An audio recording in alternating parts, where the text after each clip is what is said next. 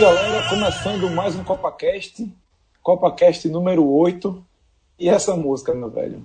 Fred Figueiredo e Lucas Fittipaldi finalmente se encontraram na Rússia, certo? E já já vão participar desse programa. Mas bora nessa, porque esse é CopaCast número 8, oitavo dia de Copa do Mundo, dia 21 de junho de 2018. Tivemos aí Dinamarca 1, Austrália 1, França 1, Peru 0, Argentina 0, Croácia 3 e eu coloquei na pauta ao contrário, né? Argentina 3, Croácia 0. O Rafael tá ficando doido. Eu sou o Rafael Brasileiro, estou aqui com Cláudio Santana, Cássio Zirpoli, Diego Borges nos trabalhos técnicos. E a gente vai falar desse dia que meu amigo. A verdade é a seguinte: Diego, coloquei, por favor, a música de Evita Peron, porque a música é essa. Don't cry for me, Argentina. The truth is I never... Não chore por mim, Argentina. Que, meu amigo, o que teve de gente chorando após a partida não foi brincadeira. E eu vou convidar aqui o maestro Cássio Zirpoli para falar desse vexame argentino. Cássio, o quão grande esse vexame que hoje a gente é de Messi, São Paulo e, sim, o goleiro Cabadeiro proporcionaram aí para o futebol argentino. Fala, Rafa, Cláudio, Diego, ouvinte. Veja, o vexame já é enorme dentro da partida. Dentro da partida. O tamanho do vexame, é, vai, a gente vai ter que esperar a terceira rodada.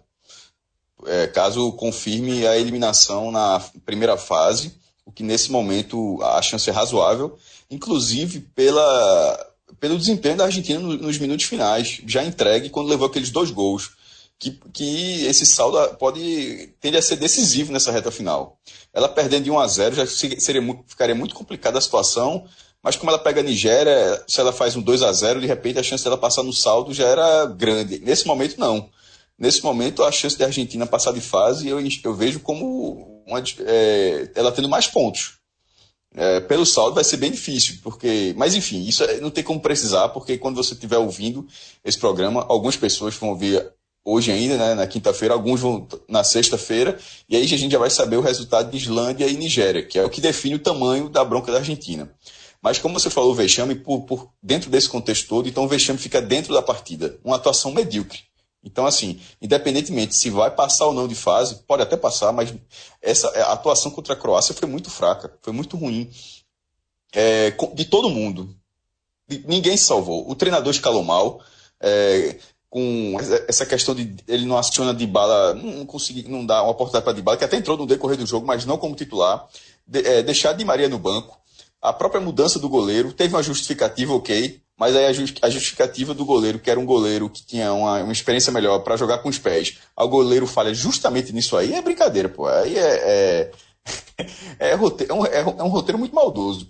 É, a atuação de Messi apagada, o, veja, apagada pelo que a gente espera dele, mas nenhum companheiro dele o ajudou para que ele tivesse um rendimento um pouco melhor. Ele ficou preso na marcação e, e até a participação dele foi menor. E, a Argentina tem qualidade técnica suficiente para que outros, outras peças conseguissem sobressair, enquanto o Messi estava fechado, ele estava encaixotado ali na marcação. E isso não aconteceu. É, foi, então, assim, você quando você pega, eu peguei alguns dados. A Argentina teve 58% de posse. É uma posse muito boa de bola. Já é, na primeira, primeira rodada ela teve 72%, se eu não me engano. 72% ou 73%. E empatou em 1 a 1. 58% continua sendo uma boa posse de bola, ou seja, você tem um controle do jogo bem acima do adversário. É, só que a Argentina, com essa, com essa posse de bola, ela jogou numa rotação abaixo. Porque é, a Croácia correu mais do que a Argentina. A Croácia com 42% de posse, a Croácia correu 104 quilômetros e a Argentina 101. A diferença não é tão grande, ok, mas a, Croácia tem corrido mais, ela, esse número acaba justificando a impressão que você tinha vendo o jogo, de ser um time muito mais ligado, um time muito mais pilhado na partida. E, e a Argentina não. É, o primeiro tempo já foi ruim, é, já tem sido melhor para a Croácia e ruim para a Argentina. A Argentina tem tido uma chance com, com uma bola sobrando para Pérez, que bateu para fora, chance claríssima. E a Croácia tem tido duas grandes chances. Uma delas com uma cabeçada de Mandzukic, que ele perdeu de forma incrível. Embora não tenha feito a partida ruim, mas foi muito mal nesse lance. Assim, na execução do lance, né? Porque ele esperou até o último segundo para não ficar impedimento. Então ele tem esse mérito, mas na cabeçada ele mandou muito mal. Então aquela Croácia já tinha assustado no primeiro tempo. Voltando para o segundo tempo, num jogo equilibrado, mas que ao mesmo tempo você não consegue desenvolver seu jogo. Você tem um pouco, você tem a bola, mas você não consegue desenvolver. O seu principal jogador não consegue sair da marcação, não consegue criar, não consegue finalizar. Messi é um criador, mas é sobretudo um finalizador nato. É, e isso, isso, isso passando, é quando deu sete, sete minutos, num recuo completamente despretensioso, Cabageiro dá um toquinho por cima de, de acho que a pronúncia é essa, e o cara manda de primeira faz 1 a 0 A partir dali, meu amigo, a, a reação dos argentinos em campo, no banco, na torcida, o golpe foi muito grande. A torcida, uns cinco minutos depois, ainda tentou levantar. E era imensa maioria entre os 43 mil torcedores na cidade, que eu não vou chutar o nome nem a pau aqui, Nizhny Novgorod, alguma coisa parecida com isso, nome composto. Nome russo já é difícil, composto é, pra, é, é brincadeira. É, a, a, presença dos caras era a maioria, tentaram apoiar, mas largaram também. Esse negócio que a Argentina apoia até o final, isso é uma, isso é uma lenda urbana muito grande. Quem já viu jogo com o argentino sabe que isso não é, que isso não é, não é verdade. Cantam muito, cantam acima dos brasileiros muito mais. Mas não apoio 90 minutos, não. Tem, tem uns robozinhos se você estiver levando um 3 a 0 comecei vão continuar cantando. Mas robozinho também tem no Brasil. Mas da forma geral, a turma acusa. Tanto é que você, você Rafa, você falou que alguns no final já estava até querendo arrumar confusão. Mas, enfim, para aquele brasileiro que gosta de dar uma babadinha de ovo, fica um pouco de, desse, desse, desse, desse recado. Mas a Argentina tinha um time, tinha um time, tinha um time suficiente para fazer uma partida melhor. E na hora, que, na hora que o time não consegue reagir, as trocas começam a, a, acontecer, como a entrada de bala, por exemplo, mas o time não reage, não melhora. E aí, e aí você vê, veja, não melhora com o seu meio campo, seu meio, o seu meio atacante preso e os dois meias, meias do adversário completamente soltos. Modric e Rakitic jogando bem soltos. E acabou sendo um mérito o, o gol dos dois no fim o de, o de, o de, de Luka Modric no, no, chute de fora da área e o de Rakitic no rebote. Com a Argentina, é, eu vi algumas pessoas falando, vou até repetir aqui, que parecia o gol do 7 a 1 Aquele, aquele gol que é, outro time está lá jogando e você está parado em campo, você já levou aquele gol. A bola não entrou ainda, mas você já levou aquele gol. Gol de, de time largado. E aquele gol, só que no caso do 7 do Brasil, era, um, era uma coisa, desde o quarto, quinto gol já estava decidido é, a eliminação do Brasil. Naquele terceiro gol, aquele terceiro gol pode, pode definir a eliminação da Argentina por causa do saldo. Mas, psicologicamente, era um retrato de um time que não se encontrou há muito tempo e que agora vai para a última rodada com a missão bem difícil. Clauber, é, abri aqui alguns sites e o Globo fez aquela velha matéria, né? Que é destacando o que a imprensa internacional está falando aí de alguns jogos e da Argentina não tinha como não fugir. E a capa do Olé é a seguinte: Caballeros de la Angústia. E aí, meu amigo? E esse vexame? Tá na conta de Caballeiro? Tá na conta de alguém específico? Como é que você viu essa partida aí decepcionante da Argentina? Mais uma na Copa do Mundo, né? Fala Rafa, fala Cássio, Diego. É... Claro que Caballeiro tem muita culpa aí que começou a derrota a partir do erro dele, mas para mim o maior culpado é Sampaoli. É, primeiro por escolher Cabalheiro como titular, Cabalheiro que, que quando chegou no Manchester City é, já foi logo colocado à margem do elenco por, quando ele chegou no City, quando o Guardiola chegou no City, é, já tirou meio que, que Cabalheiro do, dos planos ali dele, não, não contava com, com ele, não contou com ele e, e tá aí a prova por quê, né? É, não, não, não, tem grande potencial com as mãos, com os pés. É um goleiro bem mais ou menos. E na minha cabeça é assim, é, é, é São Paulo e o principal culpado é mais ali com distância para o segundo, para o terceiro. Muita gente falando de Messi, é, de Cabadeiro também, culpando até ele, só ele ou só Messi. Mas assim, o time da Argentina é uma bagunça. O trabalho de São Paulo é desastroso. Desde que ele assumiu, acho que faz um ano mais ou menos, e ele não consegue, é, é, falta convicção. O time não tem modelo de jogo, não tem formação, cada jogo é, um, é um time diferente, é, ele não, não tem uma sequência para os jogadores. E, e o primeiro tempo da, da Argentina foi muito ruim, time muito bagunçado. É, ele botou três zagueiros e, e o time tentava trocar passe, mas completamente anulado pelo, pelo meio campo da Croácia, é, com Moritz e Rakitic jogando muita bola. E aí, no segundo tempo, ele toma o gol, ele ia preparar a substituição na né, entrada de Higuaín e tira Agüero. Você tá perdendo o jogo, praticamente sendo eliminado. E, e você troca um atacante pelo, pelo outro. Talvez o ideal fosse tirar um zagueiro, é, recuar Mascherano, colocar Agüero, é, Higuaín, Messi. Depois ele colocou de bala, mas já de bala já no, no, no, nos últimos 25 minutos. é, pouco mais que isso. E, mas o time da Argentina em momento se encontrou, já já estava bagunçado. Ali o, o, segundo tempo já foi o reflexo de todo o trabalho de, de, de São Paulo.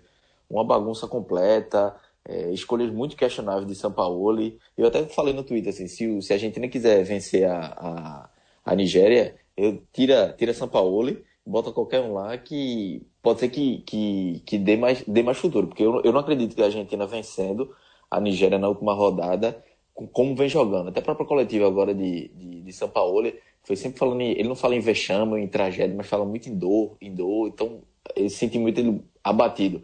É, dificilmente ele vai encontrar forças para motivar os jogadores que já estavam muito abalados. A cena do final do jogo, é, todos ali, acho que até antes do jogo, né? A cara de Messi de preocupação, é, de nervosismo até, já demonstrava do que seria a Argentina. Um time muito nervoso, já fazendo muitas faltas no início. O final do jogo já aquele bem estilo argentino, querendo confusão, querendo brigar. É, ainda não é um vexame, mas está caminhando para ser um dos maiores vexames da história da Argentina.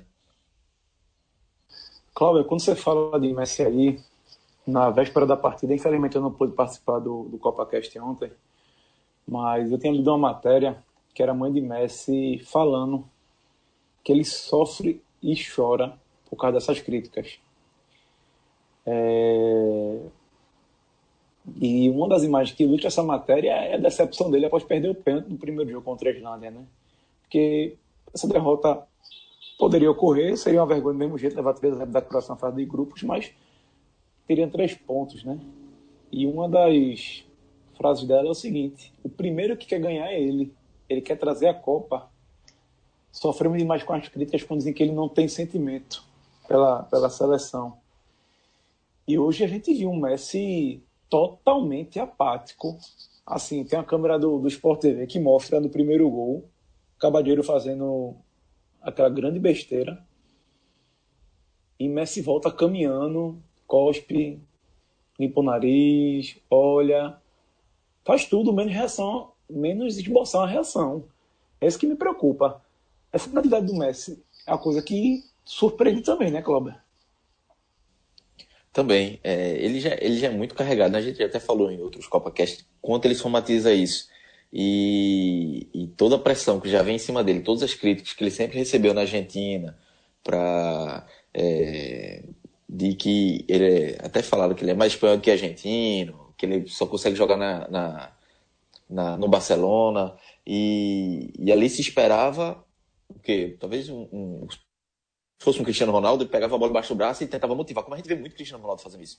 Acho que desde a Eurocopa, um pouco antes disso, o Cristiano Ronaldo toda hora tá motivando os jogadores, é, tá gritando, tentando levantar a moral de todos ali, do goleiro até o, o, atacante que joga ali de lado do Cristiano. E Messi não consegue fazer isso. Até tem uma cena que tá. Tem um, um, um momento do jogo que o, o Mascherano vai reclamar com, com o árbitro, o Messi chega ali, mas até de forma tímida. Parece que o Mascherano é muito mais capitão do que Messi. Messi é o capitão do time pela, pela estrela, por ser o, o dono do time. Mas assim, que, talvez de questão de liderança, Mascherano é, seja muito mais.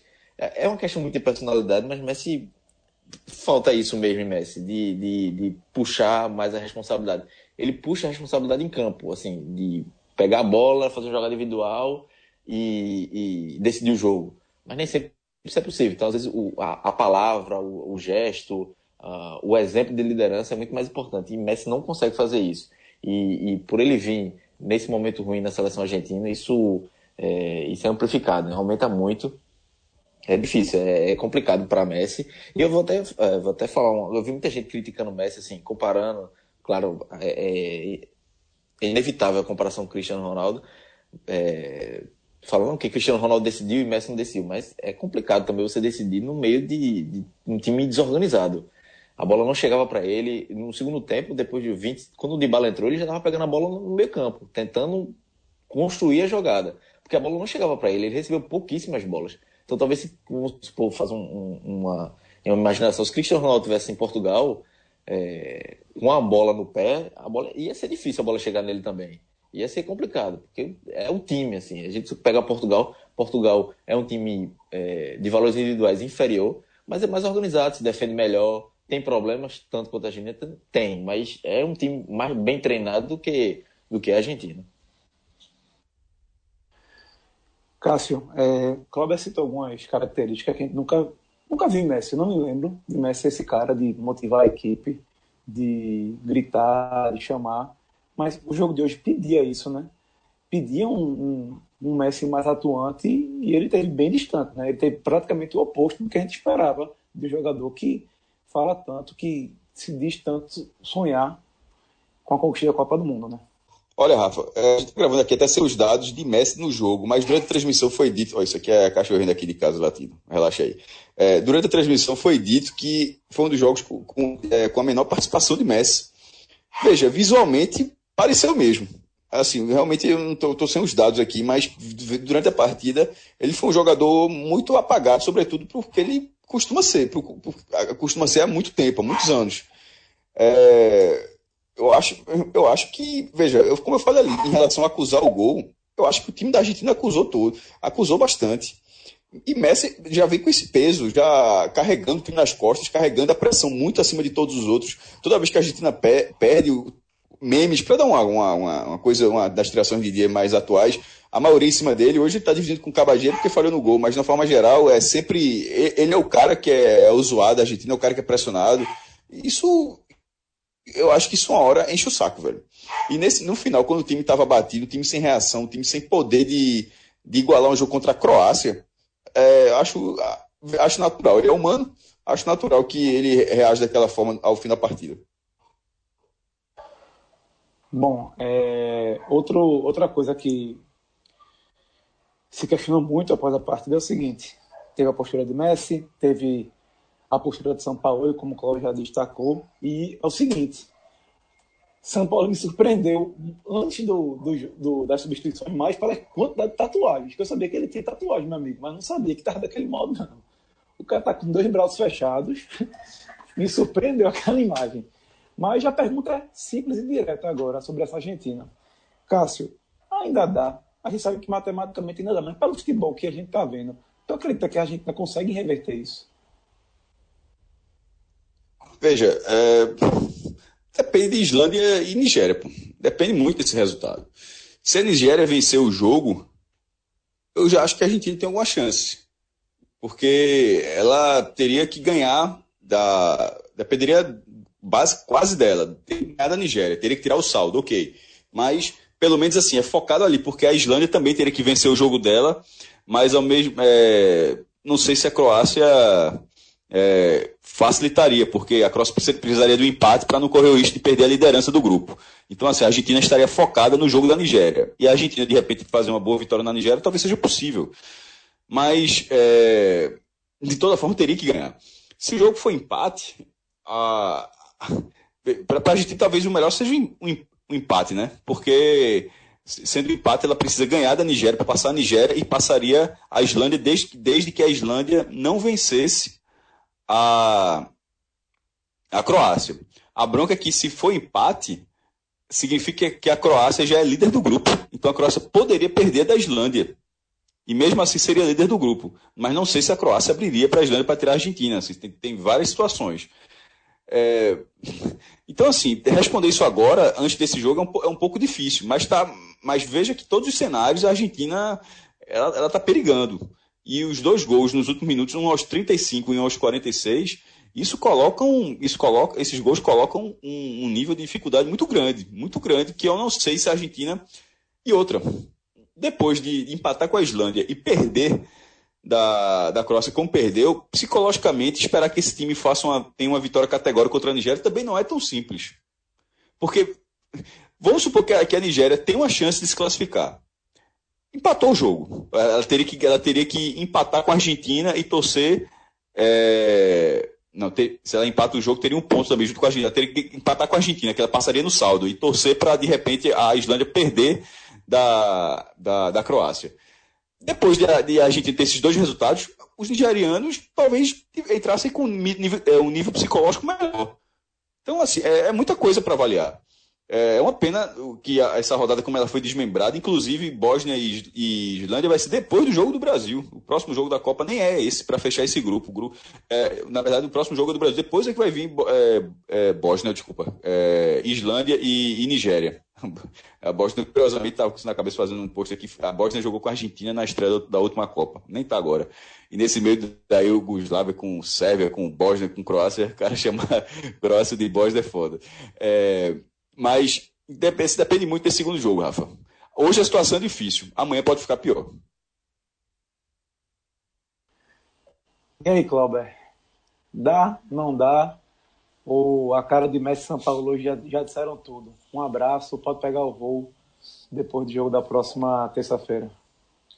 É, matematicamente dá, mas eu não acredito não. Eu acho que, como eu falei até antes, acho, difícil até vencer a Nigéria. Claro, tudo depende desse jogo, né? Da, da Nigéria contra a Islândia.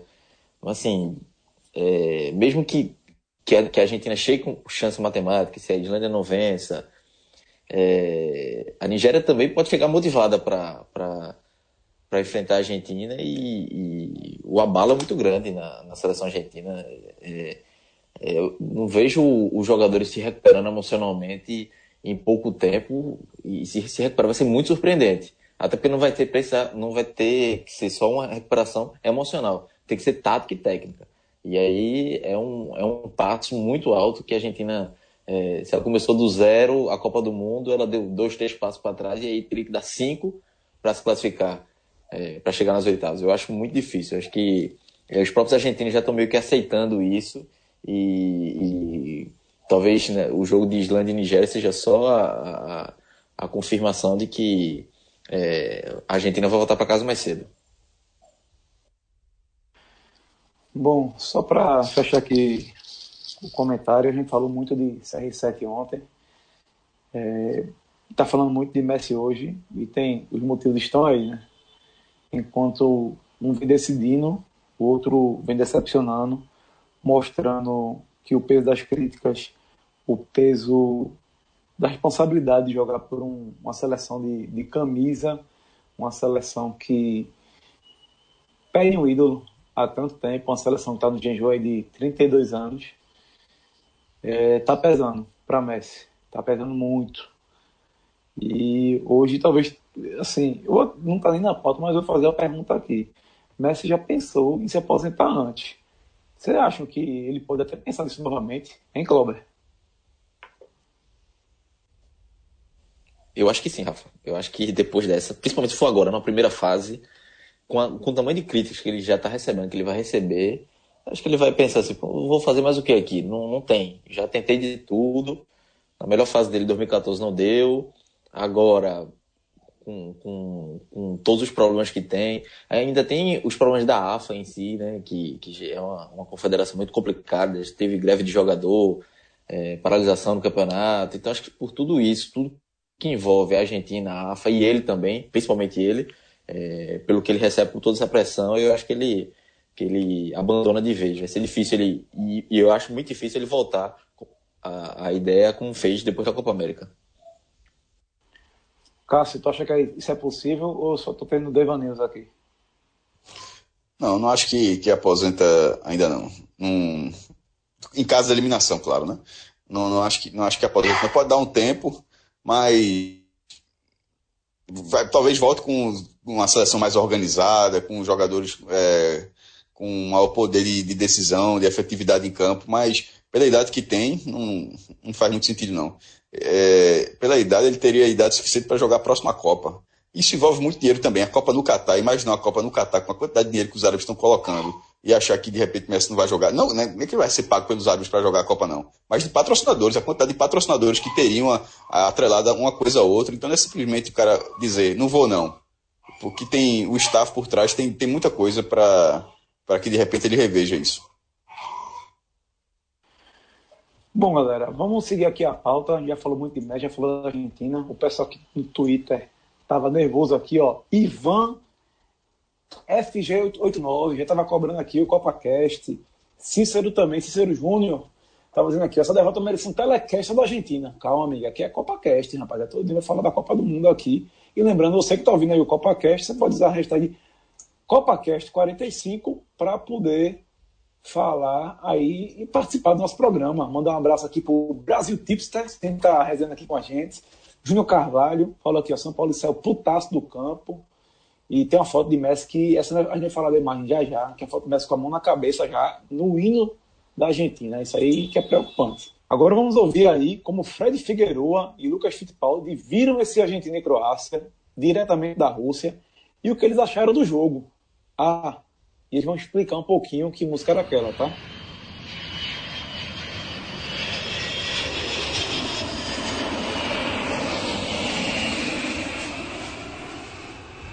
Hora da nossa conexão aqui com a Rússia, hoje em São Petersburgo. E finalmente encontrei Lucas Fittipaldi. O homem tava, tava difícil de achar aqui na Rússia, viu? Tava perdido. Veja só, vocês vão ouvir alguns barulhos durante essa gravação, porque é inevitável. Lucas, qual é a cena que você descreva para o nosso público a cena que você está vendo agora? Meia-noite e 42. Estamos aqui numa das principais praças né, de São Petersburgo, em frente ao Museu Hermi Hermital. Hermitage. Hermitage. E uma carreira, o cara com a bola dominada. tá rolando uma peladinha essa hora. Né? A, a, rua tá cheia, a praça tá cheia, a ponte um pouco mais à frente tá lotada. Né? Todo mundo esperando para ver a abertura da ponte, que é um grande evento aqui. Não sei se é diário, porque se isso for todo dia, meu amigo, botaram uma música agora, foi o estrondo. A gente já tava saindo, voltou porque começou um show ali com iluminação especial, com fogo, com música, sistema de som estrondoso, que a gente teve que andar um bocado para poder se afastar um pouco e gravar um pouco esse áudio aqui para você. Exatamente, eu vou até detalhar o caminho que a gente fez. A gente estava na FanFest, assistiu a vitória da Croácia sobre a Argentina por 3 a 0 lá, e a gente viu as luzes. Essas luzes que se costuma ter quando tem esses eventos. Não sei, vamos seguir as luzes, né? Pode ter que ter uma confusãozinha. Ontem eu tinha passado pela praça aqui na frente do Hermitage e vi a montagem de um palco gigantesco. E eu disse, ó, isso deve ser o palco que eu vi. A gente andou aqui até essa praça, o palco gigantesco está montado, na hora que a gente passou estava testando as luzes, mas não era nenhum evento aqui no palco. Tudo que está tendo na praça nesse momento é o que o Lucas falou, uma turma batendo a peladinha, aquela velha pelada que a mochila é transformada em barra e tem uns seis e seis de cada lado. Essa gritaria na hora que o Lucas passou, porque ele estava passando uma turma de vestido, de terno e gravata, e um dos caras de terno pegou a bola e, entrou ali na pelada. A uns 200, 100, 200 metros daqui tem o Rio Neva, uma ponte que eu não vou saber dizer o nome agora. E essa ponte, por volta de 1h15 da manhã, ela abre para que os barcos possam passar. O Recife, inclusive, tem uma ponte, tinha, né, uma, tem uma ponte que antigamente também abria. Isso é uma enorme atração aqui. Como o Lucas falou, o sistema de som é gigantesco, perfeito. Tem iluminação por todos os lados da ponte, então é aquele espetáculo que dança de luzes que chamam, né? As luzes são são é, programadas para iluminarem conforme a música. Então, quando a gente foi muito engraçado, a gente não estava tocando essa música, a gente ia dar o rec numa pracinha mais próxima da ponte. Foi simultâneo é, começar o espetáculo, então a gente recuou e voltou aqui para essa praça. É impossível, é impossível não parar, né? Todo mundo que estava por ali parou e houve uma, uma, aglomeração em torno da ponta. Agora está lotada, né? Mas não tem perigo de o cara estar tá ali e escutar tudo que aconteceu ali, todo aquele barulho, todo aquele jogo de luz e não parar para ver. Né? Ô Lucas, essa, essa praça que a gente tá, essa ermitagem, ele poderia comparar o Marco Zero, mas aumentando em quantos, em quantos por cento aí o tamanho? Meu amigo, deve caber aqui uns, sei lá, quantos Marco Zero aqui. Será que cabe uns, uns três ou quatro? Se brincar um pouquinho mais, talvez uns seis Marco Zeros. Porque é isso, né? Aqui na Rússia tudo é muito gigante, né? Tudo muito imponente. São Petersburgo em particular, né? Eu vim de, de Sochi, de Rostov, cidades completamente diferentes, né? Muito mais acanhadas, cidades menores. São Petersburgo realmente é uma cidade de 5 milhões de habitantes. Essa é cidade grande e com DNA russo, né? Porque é, se o pernambucano tem a fama de dizer que é megalomaníaco, vou dizer o que do russo? Porque, meu amigo, aqui é tudo gigante, é tudo é, estrondoso. Né? Eles têm isso muito, muito presente, afinal de contas é, é um país protagonista né, da história mundial, né? Então eles carregam muito isso, é, a tradição mesmo histórica, né? Na época do Império, do, dos Czar, Putin carrega muito disso no DNA dele, né? Eles têm essa coisa de querer mostrar força, imponência, gigantismo, e a gente percebe isso muito aqui. eu ontem, né, entrei aqui no Hermitage, entrei na parte interna, aí fui comprar o ticket e comecei a ler sobre o, o museu.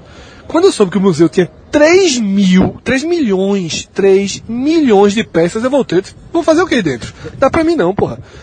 3 milhões de peças, eu vou fazer o quê? Meia hora? Eu tava pensando em gastar meia hora dentro do museu. Eu disse, não dá, é melhor sair andando pela cidade.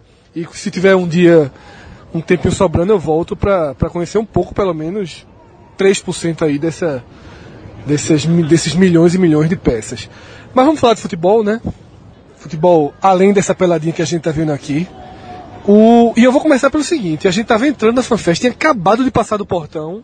E a gente tá falando sobre aquela, aquele velho papo, né? Joguinho perigoso pra Argentina, o time da Croácia é forte. E você chegou para mim e falou: se não se ligar, sai um 3x0 aí pra Croácia hoje.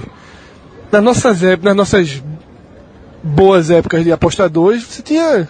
Tava bem hoje aqui, tá? O rublo ia, ia, ia, ia pesar a carteira. Mas isso nunca acontece, né? Quando, quando, você. Se eu fosse apostar, jamais eu diria ou colocaria o 3 a 0 para a Croácia, né? Mas a verdade é que, Fred, assim, é que naquele momento, é, o que eu tentei dizer ali foi que, assim, é, é, a diferença, eu acho que foi para tentar ilustrar a diferença que eu via de um coletivo como a Croácia tem hoje para o que a Argentina tem. Né? Porque a Croácia, apesar de ter tomado, acho que 3 a 0 também, né, do Brasil naquele amistoso, é, pouco antes do início. 2 a 0 2 a 0 não é verdade? 2 a 0 Pouco antes da Copa do Mundo, mas ali é amistoso. A gente pontuou muito isso no telecast também. Amistoso, é amistoso, Copa do Mundo é Copa do Mundo. E esse time da Croácia é um time que tem valores individuais muito bons, né? mas muito mais do que isso. É um time que vem crescendo coletivamente. É um time que eh, já se conhece, é um time que já, já existe um entrosamento. Né? Já joga junto, esses caras jogam junto há muito tempo. Né? É, Modric, Rakitic, é, Mandzukic, são os caras que vêm, caíram na primeira fase no Brasil. Né? Tem aquela fama até a Croácia de ser um time muito técnico, qualificado, mas que joga meio de salto alto, um time que joga meio com nojo. Mas todo mundo, não, ninguém questiona a qualidade deles. E se cobra muito é, um pouco mais de intensidade, um pouco mais de pegada, um pouco mais de entrega para que o coletivo funcione melhor. E isso a gente viu hoje, né? Para mim o que ficou desse jogo, Fred, é é isso assim, é, o coletivo mostrando que cada vez mais o futebol hoje em dia, na atualidade, muito mais do que no passado, né, muito mais do que ontem, a cada dia é, o futebol ele é mais coletivo, o coletivo se sobrepõe ao individualismo e você vê um jogador como o Messi sem poder fazer nenhuma cosquinha, nenhuma feridinha, né, quando está perdido num coletivo em que nada funciona, num coletivo frágil que é o da Argentina hoje. Então isso para mim é o que resume essa partida de hoje. O coletivo se sobrepondo a um, a um talento grande, talvez o maior talento individual que nós temos no futebol da, da atualidade, que é Messi, mas que não consegue fazer a diferença é, se o coletivo não funciona. Foi o famoso jogo na roda. A gente define esse jogo de forma muito simples. A Croácia colocou a Argentina na roda. E essa questão que o Lucas falou do coletivo, da força do coletivo, ela, ela ficou muito claro para mim. A Croácia jogou melhor a partida inteira. Mas quando a Croácia faz 1 a 0 e 1 a 0 o gol saiu de uma forma meio acidental, né? O goleiro argentino saiu jogando errado e o, e o croata acertou um belíssimo chute, foi muito rápido, muito esperto e teve qualidade também na, na definição. O que me assustou foi que a Argentina não conseguiu nem jogar no modo desespero. Porque, porra, você é uma seleção com a camisa da Argentina, você tem o Messi, você tem outro jogador de qualidade. Porque a Argentina, assim, lógico que é um time que não encaixou, mas também não é um deserto técnico. Messi não é um exército de homem só dentro da Argentina. Então eu imaginava que, porra, perdendo 1x0, já tendo empatado com a Islândia na estreia, a Argentina vai pro abafa, vai botar a bola do lado, vai cruzar a bola na área, vai ter chance de gol. E a Argentina não conseguiu sair pro modo desespero, tamanha roda que ela tava no meio. A Croácia, o coletivo da Croácia se sobrepôs tanto que engarrafou a Argentina. Messi não conseguia jogar e mais ninguém conseguia jogar.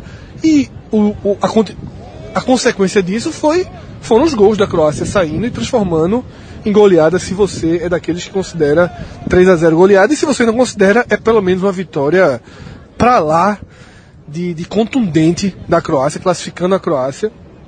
e deixando a Argentina numa situação delicada, mas que a gente só vai poder analisar essa situação da Argentina para a última rodada depois que aconteceu o jogo de Nigéria e Islândia, porque uma vitória da Nigéria traz a Argentina de volta para o jogo completamente. Né? Então a Argentina pode acabar é, sofrendo, sofrendo, sofrendo e chegando na última rodada precisando só dela. E esse time da Croácia, Fred, eles têm uma autoconfiança muito grande. É, por essa qualidade, né, pelos jogadores que têm de atuarem nas principais ligas do mundo e com destaque, né, seus principais jogadores.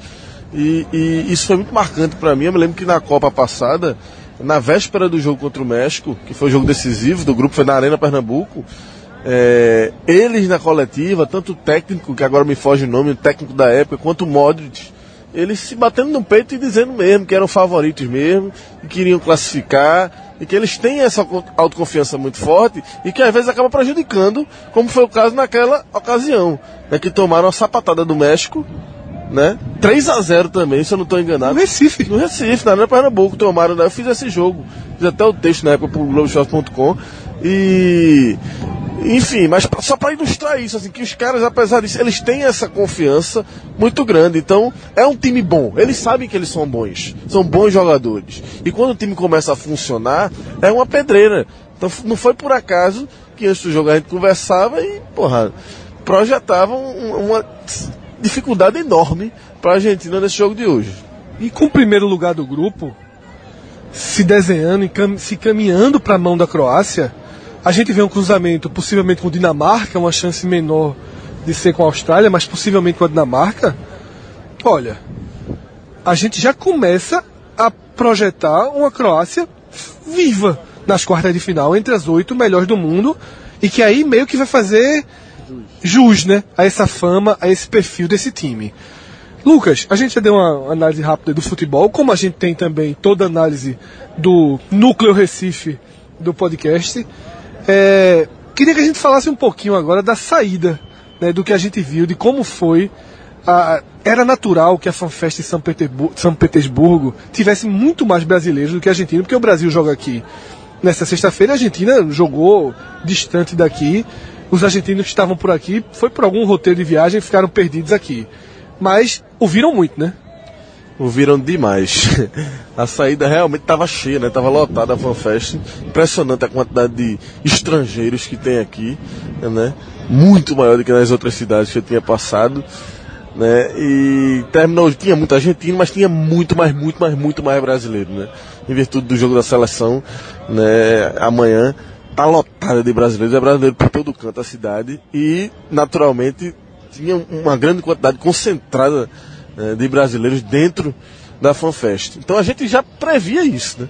A gente olhava um pro outro antes de começar e dizia, rapaz, esse climazinho aí vai ser hostil. essa, essa aposta a gente ia perder, porque meu irmão vai ter uma tapinha. Foi, mas não teve não, foi tudo na paz. Teve muita provocação, né? Durante a partida, sobretudo no final, quando terminou o jogo começaram a, a, velha história das músicas, né? O brasileiro puxou de um lado, até que chegou o ponto que os argentinos, né, naquela já tradicional característica de, de não querer baixar a crista. Empáfia, isso pra mim é empáfia. empáfia. Não querem baixar a crista. Então eles começaram um grupinho ali, sei lá, de 8, 10 caras, talvez de pouco menos, e começaram a puxar aquelas cantorias, a pular, a rodar a camisa, a bater no peito, a beijar o símbolo, a de cantar que é argentino, que tem muito orgulho. Enfim, queriam é, de alguma forma não demonstrar sinal de fraqueza após a derrota de, retumbante, mas os brasileiros não abriram, né? Os brasileiros entraram, obviamente, reforçaram o coro e ficavam provocando, cantando as músicas e ironizando a Argentina. E a turma, e aí foi o seguinte, porque são dois ou três telões, né, dentro da FanFest. Três telões. A turma que estava no telão principal, a manada brasileira veio chegando. Até que chegou um ponto que os argentinos, no negócio que começou ali meio equilibrado, eles ficaram acuados, né? Porque o que aconteceu foi o seguinte: é, essa FanFest tem um super telão e dois telões gigantescos, tudo de altíssima qualidade, tá? O super telão é porque é super mesmo, os outros dois são gigantescos. E como tinham muitos brasileiros, os argentinos eles meio que migraram do super telão para um segundo telão. E era onde a gente tava. E tinha um grupo menor de brasileiros aí. Na reta final, como ficou um grupo aí de uns 10, 12 argentinos, eles não abriram eles não abriram da confusão. Chegou o reforço brasileiro que estava lá no primeiro telão. E aí, meu amigo? Foi, o negócio virou carnaval, né? virou humilhação, né? Porque aí foi. Eu já falei que os argentinos ficaram completamente acuados e tiveram que ouvir. A verdade é essa, né? Todo tipo de música, sei lá, aquelas já tradicionais de, de Pelé, né? mil gols, mil gols. A de Vampeta cantaram muito, né? Messi não tem Copa, quem tem Copa é Vampeta. Agora vou dizer, aqui eu mais. Teve uma que foi politicamente incorreta, certo? Dizer logo aqui, dá logo um spoiler. Mas na hora tu botou a carta na mesa. E eu vou confessar que eu não me aguentei não, eu soltei uma gaitada que foi. Eu assim, ah, uau, uau, escutando. Oxi, o que é que tem a ver? Ah, uau, uau, é o quê? Quando eu fui ouvir era o seguinte. Ah, uau, uau, cinco pesos é um real. foi a mais pesada e a sacada foi pesada. Mas a turma não quis saber não, a turma botou pra dentro. É, outras, outras de destaque foi o Messi tchau, Messi tchau, Messi tchau, né? No ritmo de La Casa de Papel. Isso, Messi tchau, tchau, tchau, tchau. E, e a contagem de 1 até 30 pra cantar os parabéns. Essa foi pronto. Essa aí divide o primeiro lugar. Talvez essa fique realmente com o primeiro lugar. Eu tinha passado aqui, mas essa foi sensacional. Os caras contaram de 1 até 30, né? Que é o tempo que a Argentina Tá sem título oficial. sem título oficial, né? E contaram 1, 2, 3, 4, 5, 6. Quando chegou em 30, a turma puxou com vontade. Parabéns pra você nessa data. Então realmente foi, foi pesado também. E pra gente que é de, do Recife, de Pernambuco, a reta final lembrou muito carnaval. Porque que é que aconteceu? Os policiais russos fizeram um cordão e começaram a tentar expulsar, né? Sem nenhuma, sem nenhuma grosseria e tal, mas só daquela conduzir as pessoas a saírem da fanfest. Se formou um bloco de carnaval. No, no, no pernambuquês e na nossa cultura, aquilo ali virou um bloco de carnaval. Por quê? Porque foi afunilando, andando, né, num, num, num cortejo e cantando uma música atrás da outra sem parar. Rolou aquela Não Vou Chorar, né? Aquele samba. Inclusive com coreografias, né? Chega, tiveram uns dois ou três ali que passaram a comandar a manada brasileira, né? Então os caras empolgados. Muita cerveja já tinha rolado também, né? Então teve aquela coisa de desce, desce. Aí falava baixinho, começava baixinho, depois explodia para provocar os argentinos, com coreografia, com tudo. Foi uma, foi uma resenha. E tinha muito costarriquenho e muito mexicano. Mexicano tem em todo canto. Veja só, mexicano, meu irmão, tem, é, é, jogam o. Eles espalham um- uma pecinha verde em cada, em cada território. É muito mexicano. E costarriquenho pelo mesmo motivo que tem brasileiro o jogo amanhã. E eles adoraram a música que os brasileiros cantaram e eles tentavam encaixar essa música, que era. E eu já ouvi isso na Copa do Recife. América Latina menos Argentina. Essa é muito hostil também, né, meu irmão? É tentar. É pesada. Eu acho que cantaram muito essa, né? Excluindo os argentinos, né? A verdade é a seguinte, a rivalidade Brasil e Argentina é, é algo especial na Copa do Mundo. E você via até mesmo os russos, né? Me chamou muita atenção a imagem de uma russa, ela olhando meio assim, sem entender direito, né? Que manifestação era aquela, no nível de manifestação dos brasileiros, por conta de uma derrota do- da Argentina, né? O Brasil não estava nem jogando, eles, ficaram, eles começaram a entender, mas a gente que a gente conhece como é essa rivalidade. Lucas, eu queria fechar essa nossa participação é, falando um pouco. A gente sabe que Copa do Mundo, cá entre nós, cá entre nós mesmo, só vale para os ouvidos do podcast. Nem nosso amigo Diego Trajano que tá aqui com a gente pode ouvir isso, que ele se enquadra na categoria. Copa do Mundo é um lugar de torcedor merda do caralho. É é? Tem demais. Tem demais, meu irmão. Tem brota de todo canto, meu amigo. É um batendo no outro. É, não queira jogar seu time, esse seu time, seu time da raça aí. Guerreirinho, timezinho que joga o, o, o, o, o nervosão, ou pior que isso, onde a turma tá. Meu amigo, veja só, é muito torcedor merda, muito torcedor merda. Muito torcedor merda que, por sinal, não é. Não, não- é justamente o oposto do nosso público, né? Isso. Porque o perfil do nosso público, o cara que vai torcedor buscar. nervoso, o cara que vai nervoso. buscar o podcast, ele não é torcedor merda. O cara, meu irmão, o- os primeiros caras que ouviu o podcast é quando o cara. Lá atrás, o cara já não tinha mal que o vi, já tava desesperado, mordendo as cadeiras, esperando o jogo. O cara disse, ó, inventaram um negócio de um podcast aí, vai ouvir essa nervoso, porra. É tudo, tudo nervoso, tudo nervoso. Na A, na B, na C, na D, estadual, a turma joga tudo a vera. É o seguinte, eu queria dar o meu respeito aqui aos torcedores peruanos. Porque assim, ontem eu vi muito egípcio aqui levar um pau da Rússia e tava sorrindo no final. Peruano, meu amigo, quando a gente entrou na FanFest, os peruanos perdidos aqui também, tem nada que tá fazendo em São Petersburgo, mas roteiro de viagem, chorando, cara triste, abatido pela eliminação que aconteceu um pouco antes. Então isso é muito legal, porque assim, a gente vê muita festa, mesmo os argentinos, os argentinos perderam o jogo, tinha boa parte rindo, né? na- um pouco na empáfia, mas um pouco na. Justamente por esse perfil também, porque é um perfil muito festeiro, uma coisa meio carnaval. Lógico que a gente tá, quando a gente tá falando do torcedor, mas a gente tá traçando o perfil, mas é, é, a verdade, verdade mesmo, é que é uma soma de perfis. Tem gente que vem a vera, tem gente que vem a turismo, tem gente que vem a brincar, tem gente que vem para fazer carnaval, tem gente que vem fantasiada. Uma torcida de Copa do Mundo é uma multiplicação muito grande de perfis. Tá? E o torcedor merda é um deles. Mas os peruanos eu deixo aqui porque foi muito triste assim. Eles alguns ficaram para ver o jogo da Argentina, mas abatidos, sentados, o rosto pesado. É, foi a imagem bem forte que ficou, porque é uma seleção que, inclusive, Egito e Peru se esperava um pouquinho mais, né? Poderiam ser surpresos no grupo e caíram os dois. E estavam eliminados, né? Porque assim, os argentinos eles tiveram essa reação é, de não querer dar o braço a torcer, de puxar canto, de pular e tal, mas eu imagino que se fosse. Se a Argentina estivesse hoje eliminada, de fato, não haveria. Porque aí tem uma hora que bate. E quando bate pesado, por mais que você queira manter uma certa empáfia, tem uma hora ali que você não, não consegue, é mais forte. E você acusa o golpe. Né? Então a cena dos peruanos era essa, né?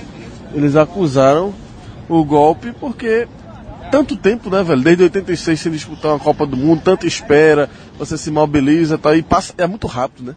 Perdeu dois joguinhos, tá fora, volta para casa.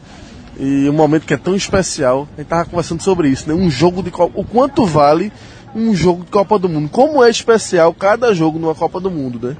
E hoje o torcedor peruano ele viveu o pior lado desse valor que tem o jogo de Copa, né? Ele tem um jogo pela frente, jogar eliminado é uma merda com viagem, com tudo, é um peso muito grande. Inclusive, assim, é bom se cuidar também, né? Vamos entrar já, né? Vamos começar já o debate é, no é, próximo áudio, né? É, é, bom, é bom se cuidar também. É bom se cuidar porque o negócio, o negócio é bronca, viu, por aqui. Costa Rica, vamos estar tá atento, vamos estar tá atento.